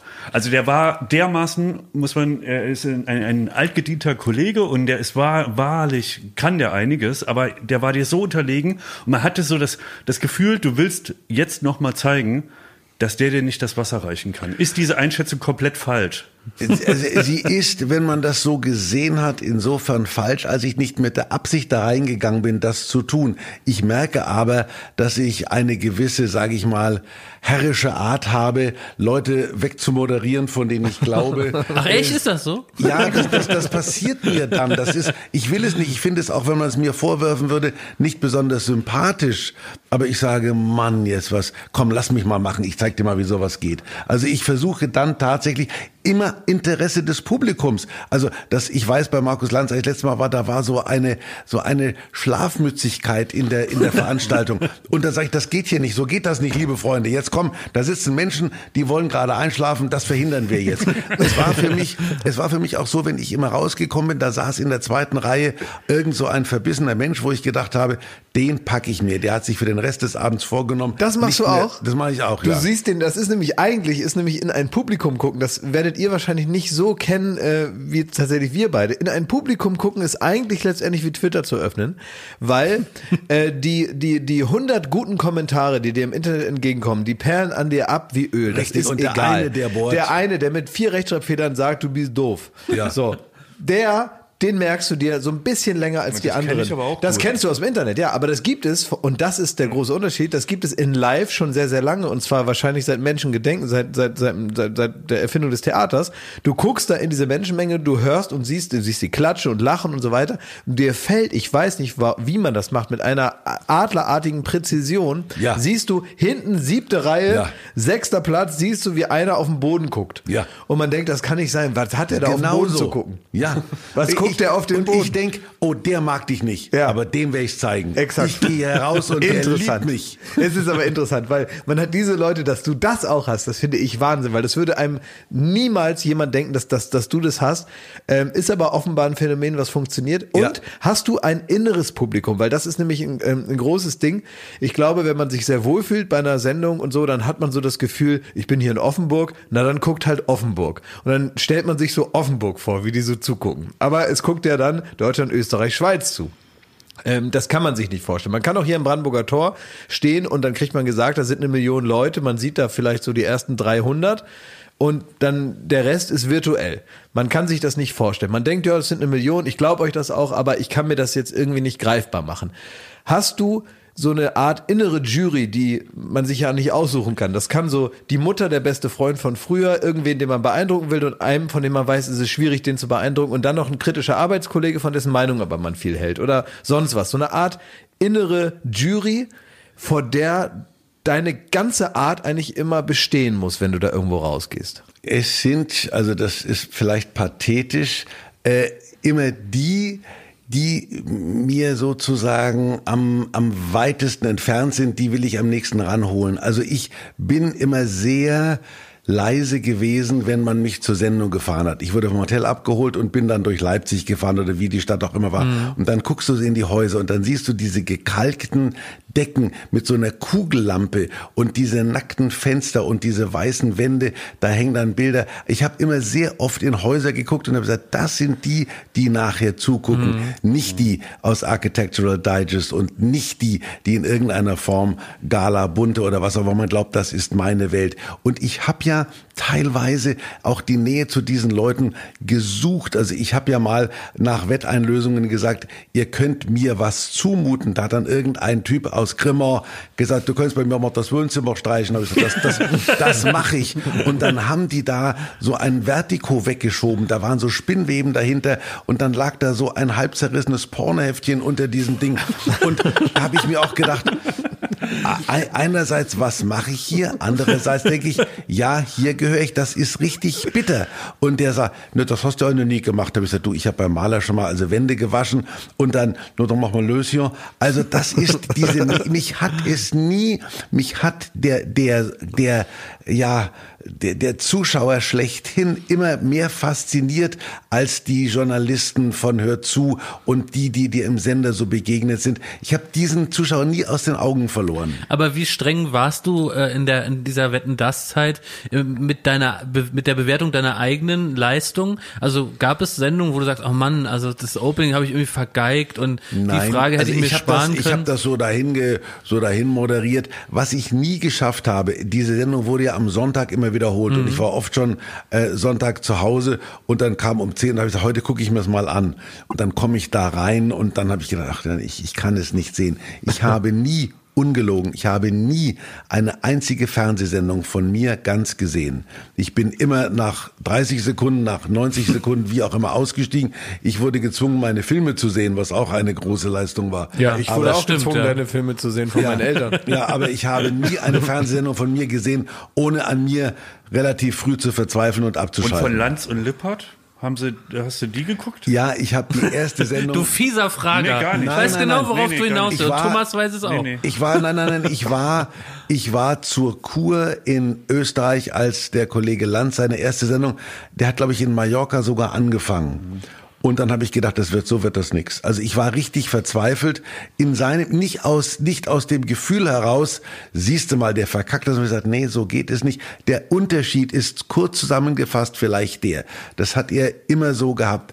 Der der Markus Lanz ist ein blendend aussehender Streber, der alles richtig machen will. Wenn bei mir ein Wettkandidat kam und gesagt hat, ich kann 100 Liegestütze. Habe ich gesagt, ich kann ein und der sieht scheiße aus, aber ich mache ihn jetzt. Der mhm. Markus hat gesagt, ich komme auf 89. Das ist eine richtige Schnapsidee gewesen, äh, den Moderator versuchen zu lassen, dass er besser ist als ein Kandidat. Der ja, ja, aber er, wollt, er wollte das auch sein. Ja. Also ich, selbst wenn ich besser gewesen wäre, hätte ich mich dämlicher hingestellt, mhm. der Show zuliebe. Und das muss ich für mich in Anspruch nehmen.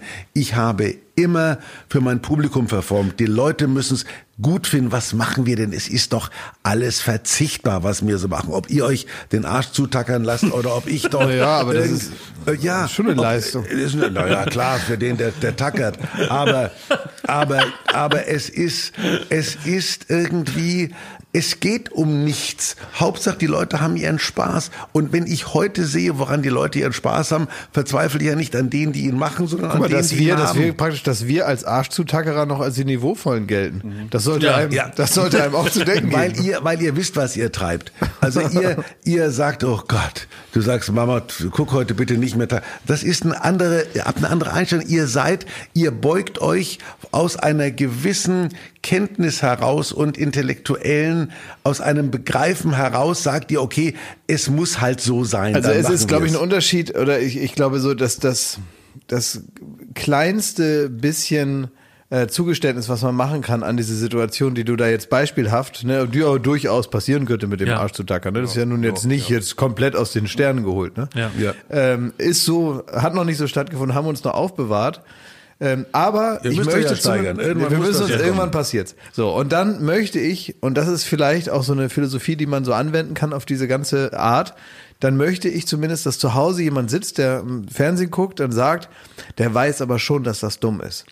Ja, So, und das, ist, auch das Ding. Fall. Ich will Und wenigstens, dass ihr- sie wissen, dass ich weiß, dass es dumm Und wo ist. wir uns ähnlich sind, ihr seid frech, aber nie verächtlich. Also eure Putzfrau Sabine bei Halligalli Ja. hat eigentlich immer gut ausgesehen. Sie Ja. war Putzfrau und man weiß, dass Putzfrauen also nicht gerade oben in der, in der Nahrungskette stehen. Aber sie hat bei euch, ihr habt die gefeiert. Und Mhm. alle Putzfrauen der Welt haben euch dafür geliebt und das habt ihr aber nicht gefegt. Und da erkenne ich etwas, wo ich sage, ja, so geht es. Und ihr seid für mich ein gewisser Trost, dass man auch heute für einen wirklich, äh, äh, sagen wir mal, irre gewordenes Publikum noch Fernsehen machen kann, ohne sich selbst zu verleugnen, zum Deppen zu machen. Zum Deppen habe ich mich auch gemacht, immer. Ja. Das ist, dass ich in einen Senf, dass ich mich in einen Senftopf habe stecken lassen. Das fand braucht ich kein so Mensch. wahnsinnig witzig damals. Ja, siehst Ja. du mal. Und für solche Leute wie dich habe ich das gemacht. Ich habe mich auch köstlich amüsiert. Das war einfach so unglaublich lustig. Und trotzdem ist es wichtig, und weil das ist ja interessant, wenn ich jetzt über unser Verhältnis mal spreche. Also Jakob und Thomas, die sind ja eigentlich schon immer an meiner Seite. Seit ich Fernsehen mache, sind die irgendwie immer schon da. Jakob kam ganz bisschen später dazu, aber als ich noch kein richtiger Moderator bei Viva war, war er auf jeden Fall noch kein richtiger Mitarbeiter beim Fernsehen, sondern er war Praktikant, ich auch irgendwie auf eine Art in unterschiedlichen Bereichen und so haben wir uns dann irgendwie aneinander festgehalten, bis wir so das wurden, was wir jetzt sind. Ähm, was Wir haben schon ein Jahr später haben wir gesagt, wir machen das bis zur Rente und wir sind auf dem besten Weg. Wir sind auf dem besten Weg äh, Richtung Frührente Lang habt ihr zumindest nicht mal. mehr, ja. Nee. Ähm, und ich glaube, das geht auch so weiter. Das ist mir immer total wichtig gewesen und ist mir nach wie vor wichtig, dass ich weiß, wenn ich mir jetzt irgendwas überlege und sei es irgendwie ein Konzept, was nicht passt, weil du hast jetzt gerade gesagt, ist doch eine Schnapsidee, dass der Moderator mehr will als der Kandidat und so weiter, weil du das theoretisch siehst, weil du in deiner Position ein bisschen distanziert bist, ein Stück zurückgehst und sagst, macht das in einer Fernsehsendung überhaupt Sinn? Ist das sympathisch? Wie wirkt das denn für den, der sich das angucken muss? Und mir war das immer wichtig, Leute zu haben, die auch im rechten Moment zu mir sagen, Klaas, jetzt halt mal die Fresse. Das ist gar nicht so eine gute Idee, wie du denkst. Und es ist auch gar nicht so lustig, wie du denkst. Jetzt äh, setz dich in dein Büro, denk dir was anderes aus, komm gleich nochmal wieder. Und das, man kann ja, wenn man möchte, relativ schnell so eine Nervtypen wie die hier abschütteln. Und dann kann man zumindest eine Zeit lang, Ja, bis es an die Wand fährt. Da beneide ich dich. kann man dann ja, machen, da beneide ich dich ein ne? bisschen. Diese Figuren habe ich nie gehabt. Äh, es, es, ich war immer so ein Einzelkämpfer, aber diese Taliban-Zeit, in der ich Fernsehen gemacht habe, da bin ich bin angekommen. Am Freitag bin ich bei Wetten das angekommen und am Samstag habe ich da performt und dann habe ich auch mal mich oft aufgeregt. Also da haben- da hat mir einige gesagt, wir haben eine tolle Wette, da kommen zwölf Leute auf einem Fahrrad rein. Habe ich gedacht, wow. Dann war das Fahrrad aber vier Meter lang. Habe ich gedacht, naja gut, hat mir keiner erzählt. aber, aber, aber dann habe ich dann immer umgebaut und so. Aber das war irgendwo diese, diese Wurstigkeit und ich habe halt Fernsehen quasi aus dem Ärmel gemacht. Das geht heute gar nicht mehr. Heute komme ich in Fernsehsendung und da sagt der, der Regisseur, ich brauche das Buch. Ich gesagt, was für ein Buch? Ja, ich muss ja wissen, wo geschnitten wird. Ich gesagt, es gibt doch kein Buch. Also es geht um 20.15 Uhr los und um 23 Uhr ist aus und die Kamera ist immer da, wo ich stehe. Ja, um Gottes Willen, so geht das nicht. Doch, so ging das immer. So geht's jetzt auch noch. Ich muss also, ja ein- eine Sache sagen, ich habe äh, auch immer das äh, Herbstblond als Hörbuch gehört zum Einschlafen. Und das ist für. Wie viel hast du geschafft jeden, jeden Komm, Abend? Ich habe das 20 Mal gehört. Der hört das, der hört das dann Wirklich, 25 ich- Mal, kann das dann 25 kann mitsprechen. Das macht er nur mit, mit, mit diesen Dings und mit so Bergsteiger. Ja, äh. Bergsteigerkram und das. Und ähm, das war aber auch ein bisschen schmerzhaft, weil genau unsere Zunft, ich äh, gucke jetzt Ja. auf Jakob, so als Autoren, Redakteure oder die, die Macher dahinter, die kriegen es manchmal ganz schön ab und man fühlt sich aber auch so ertappt. Also du berichtest da über, ähm, da, da musste irgendeine Schnapsidee, hat sich irgendein äh, ein äh, Redakteur ausgedacht, hat sich dann aber nicht getraut, Denzel Washington das zu sagen. Dann Ja, ja. wurdest du losgeschickt, so erzähl das dem mal. Das machen wir vor allem mit Joko ganz oft. Der ist so unser Mann für, sag dem noch, der Denzel freut sich auf dich. Dann hast du oh super, der weiß keine Ahnung, dass der kommt. Who the fuck are you? Ja, ja, genau. Aber, aber hattest du auch mal so äh, Redakteure oder jemand, wo du sagst so, ach, es wäre eigentlich geil, wenn der mich jetzt auf einem weiteren Weg so begleiten würde beruflich? Ach Gott, die Redakteure, von denen wollte mich ja keiner weiter begleiten.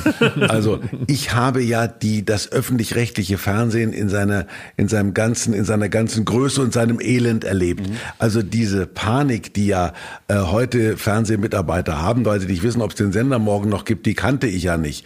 Die hatten alle Verträge, die haben gereicht bis 2047 und haben gesagt, na gut, ich muss das nur altersmäßig erreichen. Also die Programmdirektorin, bei der ich im Radio angefangen habe, ist jetzt 100 geworden. Also als als ARD-Programmdirektor wird man alt.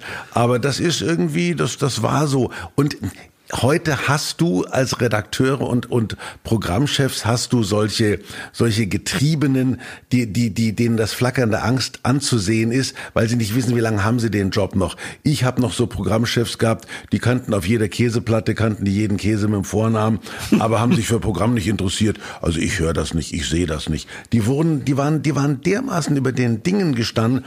Ich habe ja auch damals mein Problem gehabt mit diesen Chefs. Du, ihr müsst euch ein Radio vorstellen, wo man mir allen Ernstes erklärt hat, dass es wichtig ist, dass die Auflasszeiten der Brieftauben, die Wasserstände an Rhein und Donau jeden Tag durchgesagt wurden. Ich habe gedacht, das braucht keine Sau. Das, das, das konntest du nicht in Frage stellen. Und heute passiert vieles von dem, was ich damals gefordert habe. Ich habe ich hab immer so, egal wo ich hingekommen bin, also ich bin ja nun auch privilegiert, auch demütig und ich weiß auch, dass ich auch äh, immer Glück gehabt habe. Ich bin ja da teilweise, also fast noch auf sinkendes Schiff gesprungen. Ähm, aber hab da dann doch verhältnismäßig lange dann, also zum Beispiel das erste Segelschiff war das Musikfernsehen. Ich, ich sage, ihr seid die Letzten. Joko und kann du, sein, ihr, seid ja. die, ihr seid die Letzten, die noch eine Art von nationwide Aufmerksamkeit bekommen, weil ihr gerade, du hast recht, ihr seid mhm. gerade noch, bevor die Titanic verblubbert ist, habt ja. ihr nochmal Aufs kaputte gemacht. Schiff gesprungen. Ja, ja, ja. ja. während, während die anderen runter sind. So geht's und, uns aber auch. Wir haben auch das Gefühl, ja, ja klar, ihr sowieso. Ihr seid, ihr seid die Typen, die ja, klar, so, doch, doch niemand Platz im Rettungsboot kriegt. Die, die Letzten, die auch so Fernsehen noch lieben. Also ja. Jakob kommt mit leuchtenden Augen in ja. so ein Studio. Wir freuen ja. uns dann, wie das angemalt ist, wie das zusammengezimmert wurde und so. Ja. Und das, wir können stundenlang darüber reden. Das ist nämlich, glaube ich, auch dann ein Problem des Fernsehens, dass die Leute aussterben, die das wirklich als Medium lieben. Also ich habe zum Beispiel äh, meine Jugend tatsächlich vom Fernseher verbracht, weil ich, bis ich irgendwie so acht oder zehn war, durfte ich keine Minute Fernsehen. So aus dem bildungsbürgerlichen Haushalt kommen, da wurde eben gelesen, das Fernsehen war verpönt. Und dann habe ich, also sobald die Eltern aus dem Haus waren, habe ich den Fernseher angeknipst und dann habe ich den, das habe ich hier auch mal erzählt, dann abgekühlt, damit die mit der Hand nicht fühlen konnten, äh, dass der eigentlich heiß geguckt war von mir. Mhm. Und dann habe ich das alles aufgesungen und das war letztendlich für mich so das Initial, warum das mal für mich ein Sehnsuchtort war, da, da dabei zu sein. Dann habe ich dich gesehen bei Wetten das und hatte Leuchten und dachte, das muss das allergrößte sein, da nur so am Rand dabei zu stehen. Wenn das alles passiert oder dann irgendwie äh, Stefan Aber Raab geguckt oder Harald Schmidt und und ich glaube, das Fernsehen ist heute nicht mehr so wie damals. Deswegen Nein. gibt's auch die Leute nicht mehr, die da unbedingt hinwollen. Und ich glaube auch noch ein ich Gedanke. Hab, äh, meine Freundin ist ja beim öffentlich-rechtlichen ja. Äh, Fernsehen. Und da habe ich ihr gestern gesagt, das ist ein guter Typ da, dieser Jakob, der da, der da unterwegs ist. Und da hat die gesagt, ja, das habt ihr so erzählt, dass ich das vermisse, dieses Brennen in den Redakteuren des öffentlich-rechtlichen Betriebs. Und da hat sie gesagt, ja, aber fragt ihm, ob er nach Baden-Baden will. Da habe ich gesagt, wahrscheinlich nicht. Also. ja, ne, ne, aber was ich eigentlich wollte, was meine, ja. Meine, meine, meine, meine Ursprungsanschlussfrage daran war, ist, ich hatte immer das Gefühl, ähm, ich komme da irgendwo hin und habe mich auch gefreut und, und bin auch bis heute an, angemessen dankbar. Und trotzdem haben die Leute mir immer gesagt, du, hättest mal vor zehn Jahren hier sein sollen, das war also Wahnsinn. Hättest mal vor 15 Jahren kommen sollen, da ja. war das hier, aber in, in gut war das dann. Hattest du das auch, dass die Leute dir praktisch erzählt haben? Nee. Nee, Nein, nicht, weil ich ne? habe ich, ich hab eben das Glück gehabt, dass ich nicht wie du aufs sinkende Schiff gestiegen bin, sondern ich bin aufgestiegen, als das Schiff gerade zu Wasser gelassen wurde. Also Radio und Fernsehen war verstaubt und öffentlich-rechtlich vermoost äh, bis in die 70er. Also ich hatte zum Beispiel das Glück, es gab damals im Bayerischen Rundfunk gab es die die die äh, ab, ab 19 Uhr gab es ein Programm für die fremdsprachigen äh, Mitarbeiter. Da kamen die ersten Gastarbeiter und das war so in den 70ern. Die haben dann Italienisch, äh, Spanisch, also da habe ich was, braucht das ein Mensch? Und dann haben die das aufgehört und da hieß es um 20 Uhr jetzt können wir. Da haben die Redakteure gesagt, um 20 Uhr, wer will denn da noch da sitzen? Ich, ich mache das jeden Tag, von Montag bis Freitag. Da habe ich mich fest anstellen lassen. Also da begann es einfach. Mhm. Und die Kinder, die haben gesagt, ja, um 20 Uhr gucken die doch alle Fernsehen. Hab ich gesagt, bevor die welche Schweindel hätten's gern gucken, dann spiele ich lieber hier, da mache ich da lieber, was weiß ich, äh, die, die Hölle los im Radio. Und das habe ich auch getan, hat funktioniert. Mhm. Es begann mit mir, hat dann leider mit mir aufgehört. Wir hatten die große Ehre, mal Frank Elstner äh, zu treffen, auch zu einem, äh, zu einem Essen und äh, sind da auch mit ihm ganz oft ins Gespräch. Der war wahnsinnig interessiert daran, was wir mit der Firma machen, was wir Joko und Klaas so. Der kannte auch irgendwie alles von von euch, mhm. was ihr macht. Und ähm, man hat ihm, was ich so wahnsinnig äh, imponierend fand, dass er so so interessiert daran war, was da jetzt aktuell passiert im Internet, wie sich Fernsehen ja, verändert. Frank ist da ein ganz anderer Mensch als ich. Der Frank ist eher ein Gestalter und eher ein Macher. Also er hat mir damals, als er mir die Sendung anvertraut, ich habe gesagt, spinnt der so eine Sendung abzugeben, hat er gesagt, er würde eigentlich lieber hinter der Kulisse sein. Frank ist, hat sich nie so wohl gefühlt vor Publikum, mhm. hat auch immer feuchte Achselhöhlen gehabt, aber, aber er ist ein unglaublich interessierter und Frank ist halt ein, ich sage dieses Wort sehr selten, dieses Reizen, der so ein reizender Mensch. Ja. Der Frank ist ein feiner Kerl, der leider ähm, äh, äh, heute gesundheitlich nicht da ist, wo er sein könnte in seinem Alter, aber liebenswürdig, der hat Stil. Und wenn ein Mensch mir etwas neiden müsste, dann müsste das Frank sein, weil der hat mir ohne Not ein Juwel überreicht, das noch nicht, das, das noch, äh, das ich noch polieren konnte. Und das war ein großes Geschenk, Thomas, dass du heute da warst und dass wir dir so ein bisschen. So wirklich geschenkt, ich krieg nichts dafür. So, das wollen wir dir auch immer wieder, indem wir diese ja. Formulierung immer wieder rausholen, mit diesem, dass es ein Geschenk war, wollen wir dir auch so ein bisschen subtil sagen, dass du kein Geld kriegst. Ja, ja, nein. Also ich inzwischen bringe ich ja bei allem, was ich mache, Geld mit. Das, es gibt ja nichts mehr. das ist gut. Also, ja, Mann, ich werde, ich, ich muss noch kurz festhalten, also wenigstens im Zwiegespräch mit mir werde ich mich morgen wahnsinnig ärgern, weil mir noch ganz viele Fragen einfallen werden, die ich dir heute gern gestellt habe. Aber so ist es wahrscheinlich. Wir schreiben eine Mail. Ja, ja. schreibt eine Mail. Also zum Beispiel, ja. das werde ich jetzt noch los. Was mich als Kind richtig verstört hat, war die Wetten das Sendung mit Michael Jackson. Da war es nämlich so, für die, die das nicht miterlebt haben, da wurden so, zumindest für mich als Fernsehzuschauer wirkte so wie so Stadionlichter aufgebaut, dass der Michael Jackson so hell angeleuchtet wurde, dass man den fast gar nicht mehr gesehen hat. Also da gab es kaum noch Bildinformationen, außer so ein bisschen Haare und irgendwie so tief stehende Augen und das war so eine Art flatterhafte Gespenst gespenstische ja, Gestalt. Das hat er, das hat die, der er, saß ja. daneben. Thomas, ich muss nur erzählen, weil es nicht alle gesehen haben wahrscheinlich. Ja, ja, kann ne? ich mir gar nicht vorstellen. dann hat, hat er neben dir auf dem Sofa Platz genommen und da habe ich auch so selber als junger Mann gedacht, da jetzt guckt ganz Deutschland, jetzt wollte man wissen, was der sagt. Er sagte eigentlich vor allen Dingen immer nur I love you, I love you und das war es eigentlich. Mehr ne? muss ich auch Aber nicht wissen. Das war ein völlig kurioser Auftritt. Wie hast du das erlebt? Also, Was war das für ein Typ auch? Äh, da haben damals, glaube ich, 22 Millionen zugeschaut und wir hatten, äh, wetten das, wir hatten ja die beständige Angst vor der Einstelligkeit, die mich bis ans mein Ende meiner Karriere verfolgt hat. Was machen wir, wenn wir nur eine Million haben? Zeiten, ja, die Angst vor der Einstelligkeit hat mich begleitet, ja. Also Michael Jackson. Natürlich wusste ich, dass das einen riesen Hype geben würde und ähm, der Sascha Ahrens, Gott hab ihn selig, hat damals noch inszeniert und der Michael Jackson hatte ja ganz klare Vorstellungen von dem, was mit ihm passiert mhm. und genommen, er selbst eigentlich weniger. Da war ich zum ersten Mal ähm, fasziniert, wie ein Mensch, wie eine Legende letztendlich getragen wird von einer Gruppe von Menschen, die diese Legende quasi pflegen. Das war nicht Ach, echt so eine Art Spin-Doktor. Ja, ja, ja. Der war mit zwölf Leuten umgeben ja. und er war wie ein, ein verschreckter Mensch. Ich habe und das, was was ich mir bis heute gemerkt habe, ich habe noch nie jemanden erlebt, der im Moment, wo er die Bühne betreten hat, zu einer große, zu einer Größe geworden ist und in dem Moment, wo er sie verlassen hat, in sich zusammengefallen ist mhm. und eigentlich eine Mitleidsfigur war. Der ist mir wie so ein, wie so ein junger Hund und dann war das so, dass ich natürlich in meinem Anspruch, Michael Jackson hin oder her ist ja nicht Paul McCartney, bin ich dann hin und gesagt, so, you're gonna sing and then you're gonna walk over and we're gonna talk. No, I'm gonna wave to you. Ich sagte, was winken will er mir? Der spinnt wohl. Winken.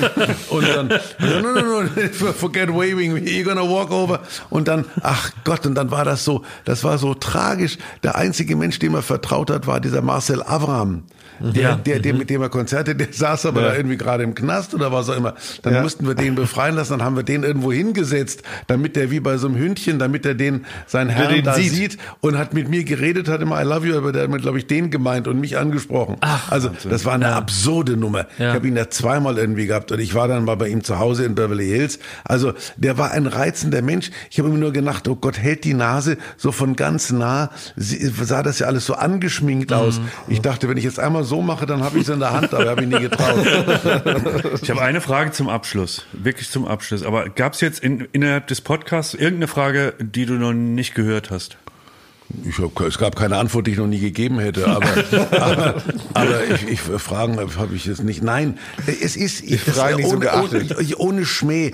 Ich rede gerne mit euch, weil ich, weil ich auch den Eindruck habe, dass ihr euch interessiert. Ich habe so Interviews, ich hasse so Interviews, wo so äh, mal was Neues und wir brauchen, wo ist der Satz, den wir dann online stellen können und wo ist der Satz, mit dem er mir nützt, aber sich schadet. Diesen Eindruck hatte Den ich in- schneiden wir raus. Wenn es den gegeben hätte. Aber der, der, der Punkt ist, ich rede ja wahnsinnig gerne über mein Geschäft und wir reden ja über unser Geschäft in Anführungszeichen und über unsere Leidenschaft. Für mich ist das, was ich mache, nach wie vor eine Leidenschaft und dann ist es mir auch egal, wie spät es ist und ob ich, ob ich ja jetzt irgendwo äh, mich verlaber und dann gucke ich nicht auf die Uhr, sondern wenn mir Leute zuhören, von denen ich den Eindruck habe, es interessiert sie wirklich und ich gebe ja, ich behaupte ja zumindest, dass wir nach wie vor auch wenn das Schiff am Sinken ist, mit den gleichen Elementen arbeiten. Das Publikum ist nicht so undurchschaubar, wie man meint. Und es hat sich auch in den letzten 50 Jahren, glaube ich, nicht geändert. Elemente wie Schadenfreude, wie, wie Spaß, wie Reaktion, wie, wird immer, wird immer funktionieren. Und mit diesen Elementen habe ich gearbeitet, mit denen müsst ihr arbeiten. Und die müssen auch in 20 Jahren noch bedient werden. Und da meine ich, es ist ein, ein, es ist dem Publikum gegenüber unfair, sie auf, auf eine Blutspur zu holen, wo sie sich nur noch ärgern können über, über, über Menschen, die, die keinen Stil haben, die im Sommerhaus der Stars sich beschimpfen oder die sich selber schaden. Endlich sagt ich- das mal einer hier bei Baywatch Berlin, wirklich. Toll. Ja, nein. Dankeschön. Das Das, ist- ist, Sommerhaus der Stars, wurde mir. Haben wir uns hier auch schon viel drüber da, da gab es viel Ärger und da muss ich wirklich sagen, da, da, da bin ich mit dir auf einer Linie. Lieber Thomas, Dankeschön. Warum Moment. kannst du nicht für immer hier bleiben? Wir müssen noch eine Sache machen. Thomas, du hast nur unter einer Bedingung zugesagt. Du hast gesagt, grüßen? ich komme nur, wenn ich meine hochgeliebten Tarotkarten mitbringen darf. Und Oh. es ist mir, leckt mich am Arsch mit eurem Podcast, das interessiert mich alles gar nicht. Das alles Entscheidende ist für mich. Ich habe, ich bestehe nur aus Leidenschaft für die Esoterik und die Karten. ich sagen, und ich will war? sie mitbringen und ich will euch die Karten legen. Thomas, genauso habe ich es in du Erinnerung. Hast mir eine hübsche Brücke gebaut. In Wirklichkeit ist es so. Ich mache ja diesen anderen Den Potschalk, Potschalk. den Potschalk. Den hören wir immer. Wir wir sind kennen, begeisterte wir kennen deinen Pod Ja. Podcast. Gegensatz. Da haben Ich wir das neueste. Appletini-Rezept bekommt man da genauso, wie, wie man äh, Tipps zum Gebrauchtwagenkauf erhält. Also da ist man bestens Und Oh, das informiert. macht mir auch Spaß und, und diese Nicola Müntefering, ich mag die wirklich. Liebe Grüße die, an der ja, Stelle. Die ist auch so eine entspannte. Es, ich, ich bin ein, ich hasse diese neue, äh, diese neuen Breed, äh, äh, diese, diese Lippenstülper und diese, die, die dauernd äh, ein Gesicht machen, als müssten sie gerade ihr, ihr, ihr Instagram-Foto neu, neu posten. Also da, in, in, die, die, die, die Nicola ist prima, aber sie hat diesen Wahn mit diesen Karten.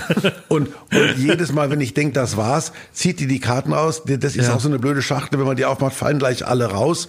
Und dann die erste, die mal rausfällt, ist, ist es ist vorbei. ja, die hat sie dir schon zweimal gelegt. Genau. Ja. So, pass auf, jetzt mach ich mal mit dem Mikrofon. Jetzt Aber hat sie dich denn gebrieft? Also wie wirst du denn jetzt die kosmische Energie aufbauen, damit das jetzt Äh, hier ja, klappt? Ich glaube an sowas nicht. Ich soll immer nur die Karte ziehen, die zu mir will. Im Moment will gar nicht. Hier hat sie, guck mal, ein Kärtchen, so sind Frauen. Hat sich hier oben drauf gelegt, Thomas. Denk dran, nur die Karte nehmen, die zu dir will. Ja, prima. Grüße auch an die Jungs. Also das habe ich jetzt Grüße Schöne, zurück. schöne Grüße Ja. zurück. Das ist die erste. Ich habe hab aber komischerweise, man darf Oh, manchmal aber auch dem. Showgott oder sonst was für einen Gott, darf man jetzt auch das nicht zu einfach machen. Also weil, weil durch diese Karten, normalerweise muss man ja Zeichen von Gott muss man ja lesen können. Wenn man aber ein bisschen blöd ist, so wie ich, dann übersieht man auch viel und dann ist man einigermaßen unbehelligt von Gott und von dem, was er einem so sagen will. Und dann kann man machen, was man will. Wenn man dem das jetzt so einfach macht, dass man dem praktisch so Dass der Einfluss hat aufs Leben, Ja, dass er so einen Ja. Einfluss hat aufs Leben, Ja. indem man ihm das so sagt, ja, zeig mir halt eine Karte, da steht exakt drauf, was passieren wird, dann lässt man das ja auch ein bisschen zu, zu sehr in sein Leben. Da habe ich Ja, Angst ja, vor. nein, ich glaube an sowas auch nicht. Also ich bin, ich glaube Also, Thomas, du musst das schon mit mehr Inbrunst jetzt Nee, machen. das gehört zur Erzählung. Das ist, wenn er sagt, äh, da glaube ich auch nicht dran und so weiter, das, das bringt es ja wieder zurück ins echte Leben. Das ist ja noch viel Ja, bedrohlicher. ich habe auch keine, ich habe auch keine Ahnung, welche Karte ich da jemals gezogen habe. Also mach du, hast jetzt gemischt, das müssen wir unseren Zuhörern noch So, mitgeben. Ich mische immer noch, ich mische und jetzt, jetzt muss ich, muss ich die geben geben oder ihr müsst Ja, die muss ziehen? ja zu mir finden. Wenn du mir die gibst, dann findet die ja nicht zu mir. Hast Ja, mir die ja du, ich, gegeben. wenn ich die da hinhalte, da tut sie ja Ich, nichts. ich ziehe jetzt mal eine raus. Bitte, ja. So. Ich nehme auch eine. Das ist, dass, dass du mal von mir eine Karte ziehst. Ja, So, dass du mir mal eine gibst. So. Du zu dir will. Die kam zu mir, die kam. Also ich finde, meine hat fast so einen erotischen Einschlag, weil hier steht drauf, manchmal brauch, man, ach so, ich habe es falsch gelesen, aber manchmal brauche ich eine Hütte für mich allein. Ich habe verstanden, manchmal baue ich eine Hütte für mich allein, aber Manchmal brauche ich eine Hütte für mich alleine. also ja, aber Thomas, Steht da wo, Hütte? Wo, ja, manchmal brauche ich eine Hütte, noch keine Hüfte, aber eine Hütte für mich allein. Was hat das jetzt mir zu sagen, Thomas? Ich meine, du bist ja Also der Kartenfan. ich, ich habe an meinem 60. Geburtstag, der mir sehr bedrohlich erschien, mich in eine Hütte zurückgezogen und habe ganz alleine ferne von der Welt diesen, er, er hat äh, Herbstblond mehrfach gelesen, er muss es wissen. Das stimmt auch. Das ist auch keine, keine Manie. Habe ich diesen, und, und ich habe auch gedacht, ich wach auf und bin ein alter Mann, aber hat nie geklappt. Also ich, apropos Geburtstag, ne? ich war ja bei deinem 70. Geburtstag, sie auch riesig Gott. gefreut haben, dass sie Corona-bedingt jetzt die allergrößten Stars nur eingeladen waren. Aber dann war also ich da, aber wie doll hast du dich gefreut, dass Mark Keller für dich gesungen hat? Der Mark Keller ist ein netter Kerl, nur was er gesungen hat, fand ich Du scheiße. hast, du, du hast einen super geilen Satz Ja. gesagt, den ich mir gemerkt habe. Das ist ein Satz für die den, Ewigkeit. Den wende ich immer wieder an, den, den, der wird dir nicht aufgefallen sein. Der wird dir einfach, das ist einfach so passiert. Rausgeperlt. Den habe ich ganz oft schon benutzt. Du, der saß da, das Lied war vorbei und dann hast du zu dem gesagt, ich weiß gar nicht, warum ich dich so mag.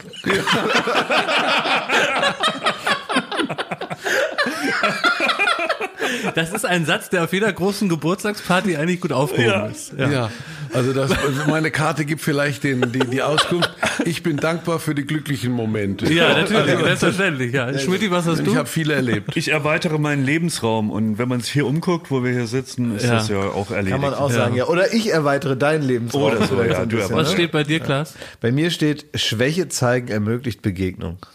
Vielleicht kann die äh, Nicola ja in eurer nächsten Podschlag-Folge uns praktisch so fernmündlich über euren Podschlag noch sagen, was das nun heißt. Ne? Das Wir wird können mir Sie ein doch was bisschen erschrecken, wenn ich sage, ich laufe über, ich mache jetzt hier, also Du bist immer herzlich ich eingeladen. mache euch den Klaas, da ist der raus. Aber Ja, du, also ich, ähm, Win-win. Win-win. für euch schon, das stimmt. Solange ich ab und zu eine Hütte für mich allein habe, bin ich zufrieden. Aber irgendwann kommt er ja dann wieder, ne? Nein, eine Sache ist uns natürlich ganz wichtig, die wir hier nicht unerwähnt lassen möchten. Ein Jahr Baywatch Berlin gibt es ja auch nur, obwohl man ja Podcast im Prinzip auch senden könnte, ohne dass einer zuhört. Wer soll es einem Würden wir verbieten? auch machen. Würden Ja. wir auch machen. Wer, Ja, ja. Es könnte einem ja niemand verbieten. Also man kann deinen Podcast jetzt nicht sozusagen absetzen. Der würde Aber es viel lieber machen, ehrlich gesagt. War es? Nee, es ist ja Das auch, ist jetzt auch falsch. Ne? ja. Ich möchte mich bedanken äh, bei euch, bei unseren äh, Baywatch Berlin ZuhörerInnen, die äh, jetzt äh, schon ganz lange mit dabei sind. Ähm, das macht uns Spaß ja. und ich hoffe euch auch. Ja, vielen Dank, dass ihr unserem Blödsinn zuhört und irgendwie die Treue haltet über ein Jahr bisher. Oder, oder so, wie man immer sagt ähm, äh, im Fernsehen, schön, dass Sie den Spaß mitgemacht haben. Gut. So, ich ähm, äh, möchte jetzt äh, euch alle drei, ähm, Kraft meines Amtes hier als äh, so gefühlter emotionaler Bürgermeister dieses Baywatch Berlin Ja. Podcastes, möchte ich euch jetzt entlassen in den äh, wohlverdienten Feierabend. Denn irgendwann reicht das ja auch mal. Ja. Beim Podcast gibt es keine Sendezeit, so ähnlich wie im Internet. Das heißt, man muss selber irgendwann spüren, nur ist gut. Und ich Aber denke, es kann doch jeder abschalten, das ist so wie beim Radio auch, oder? Das stimmt, aber wir also wollen- alle ja. sind, das, wir sind ja alleine inzwischen, wir sind zu viert. Wir haben, wir, wir haben den Saal leer gequatscht und äh, das ist ja auch ein schönes Gefühl, wenn man mit den Zuschauern gemeinsam müde wird. Das hat so was Verbindendes. Und deswegen sage ich jetzt, äh, liebe Zuhörer von Baywatch Berlin, das war eine ganz besondere Ausgabe. Ab der nächsten Woche müsst ihr leider wieder nur mit uns dreien Vorlieb nehmen, dann ist Thomas Gottschalk hier nicht mehr, aber er war einmal da und das kann ich beweisen. denn wir haben- Alles Gute, alles Liebe. Alles Gute, alles Liebe, das war Baywatch Berlin. Tschüss. Diese Folge wurde euch präsentiert von Smint, dem idealen Begleiter, wenn es um frischen Atem geht.